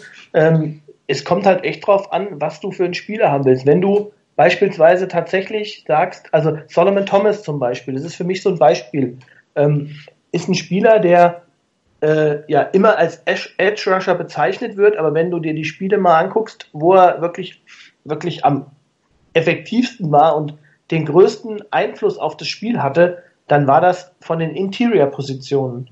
Also ähm, natürlich, er kann in der Base Defense, in der Base Defense 4-3 Defensive End sein. Am ehesten vielleicht sogar noch auf der linken Seite, also dann auf der theoretisch auf der auf der auf der äh, Strong Side, ähm, nicht auf der Weak Side.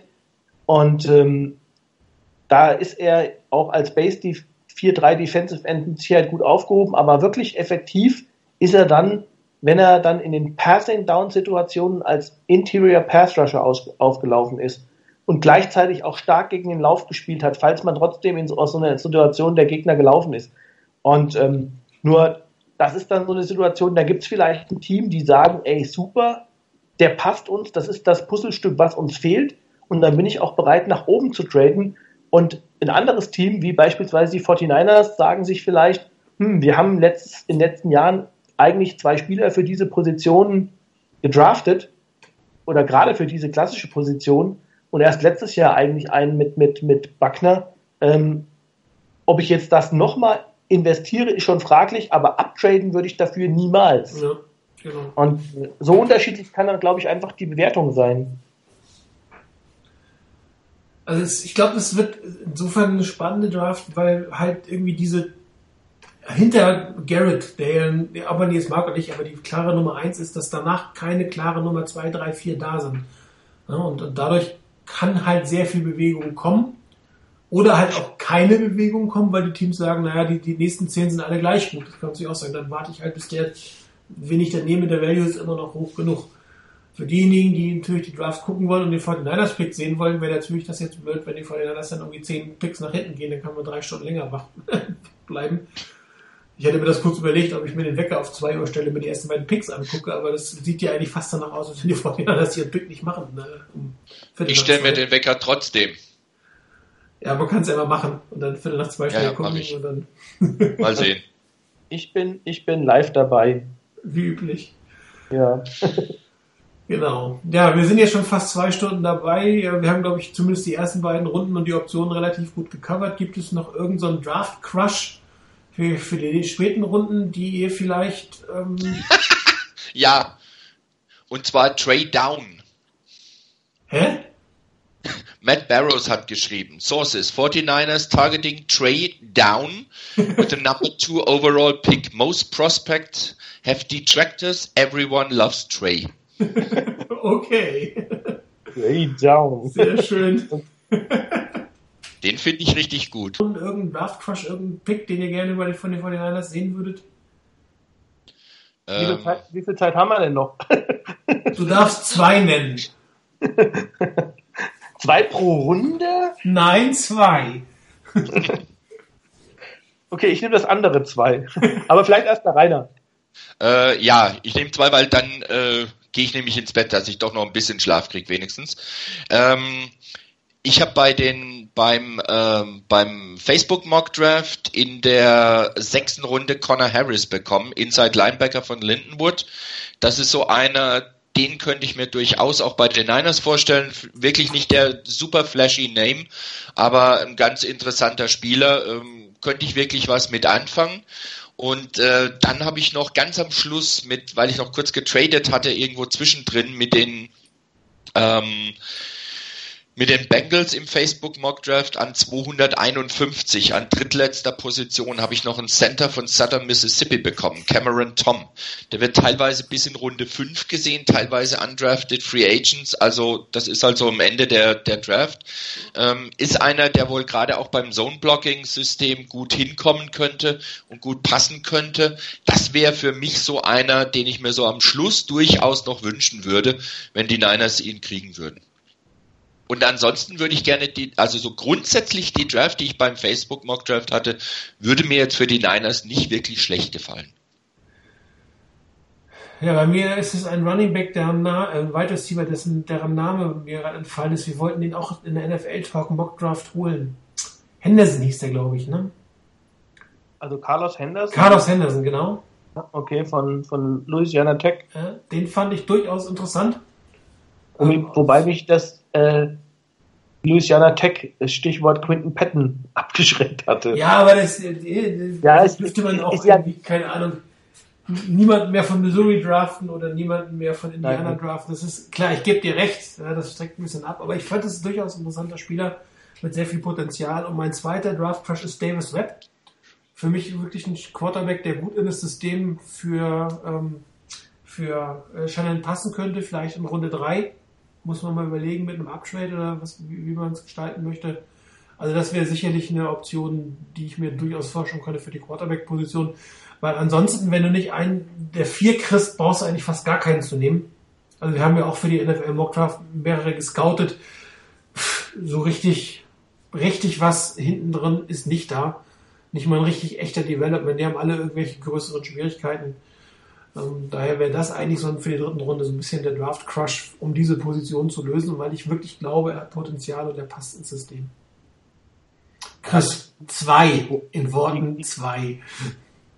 Die, die Quarterback-Klasse ist echt schlecht. Also ähm, ich würde auch, egal das Nummer, was die 49ers draften, ähm, oder eigentlich jeder Quarterback, der gedraftet würde, wäre es wert, ein Jahr äh, auf der äh, auf der Practice, äh, Practice Squad, ein Jahr auf, dem, auf, dem, auf der Bank zu sitzen und zu lernen, weil ich glaube, NFL-ready ist keiner.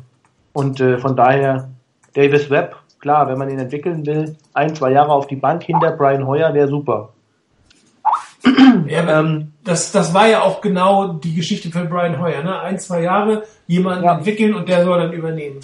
Ja, also Draft Rush, ich sag mal, was ich mir wünschen würde in den mittleren Runden, so Runde 3, Runde 4, würde ich es total interessant finden, ähm, als Running Back Kareem Hunt.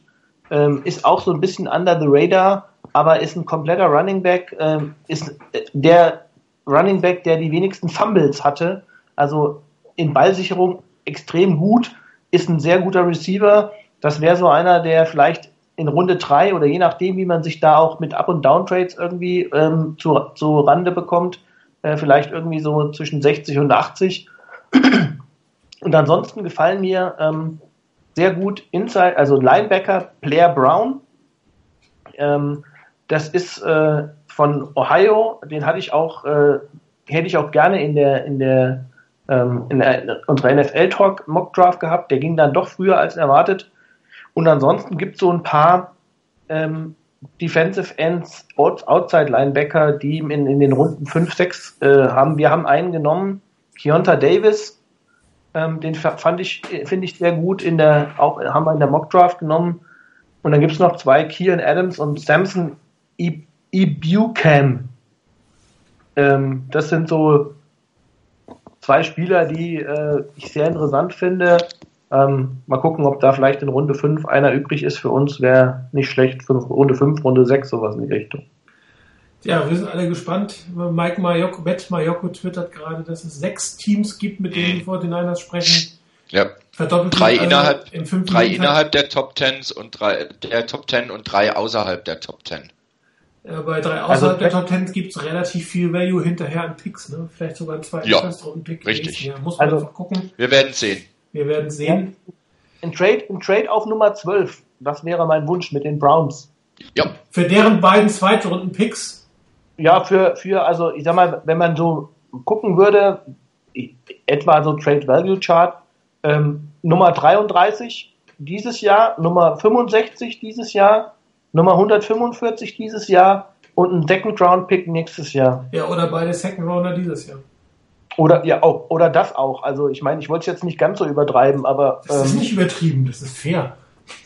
Ja, weil wenn, wenn du, wenn du ehrlich für einen Quarterback nach vorne draftest und den unbedingt ja. haben willst, ja. dann kann es auch sein, dass er dir einen First Rounder nächstes Jahr gibt. Ja, das kann nämlich sein. Also ich bin wirklich gespannt. Ähm, wie sich das, vielleicht bleibe ich mir doch nur, um den Trade anzugucken, wenn die dann 20 Picks zurückdrehen, gehe ich wieder ins Bett oder so. Muss ich mir mal angucken, wie das macht. Ja, das mache ich auch. Aber ich gehe jetzt ins Bett. Genau, okay. Ich danke euch beiden fürs dabei sein. Die Post-Draft-Sendung wird nicht nächsten Donnerstag stattfinden, sondern wir wollen sie im Rahmen des Live, also live im Rahmen des Fensum-Geburtstags am Samstag machen, für alle, die Samstags Kaiser haben wie immer als Podcast runterhörbar, auch nur eine Stunde. Das heißt, wir werden uns da relativ kompakt drüber unterhalten. Vielen Dank euch beide fürs dabei sein, fürs dazuhören. Wir hören uns äh, nächste Woche oder im Podcast oder ansonsten, wenn es wieder Interessante gibt, wahrscheinlich mehr so Richtung äh, Trainingscamp. Das war's für heute. Bis dann. Ciao.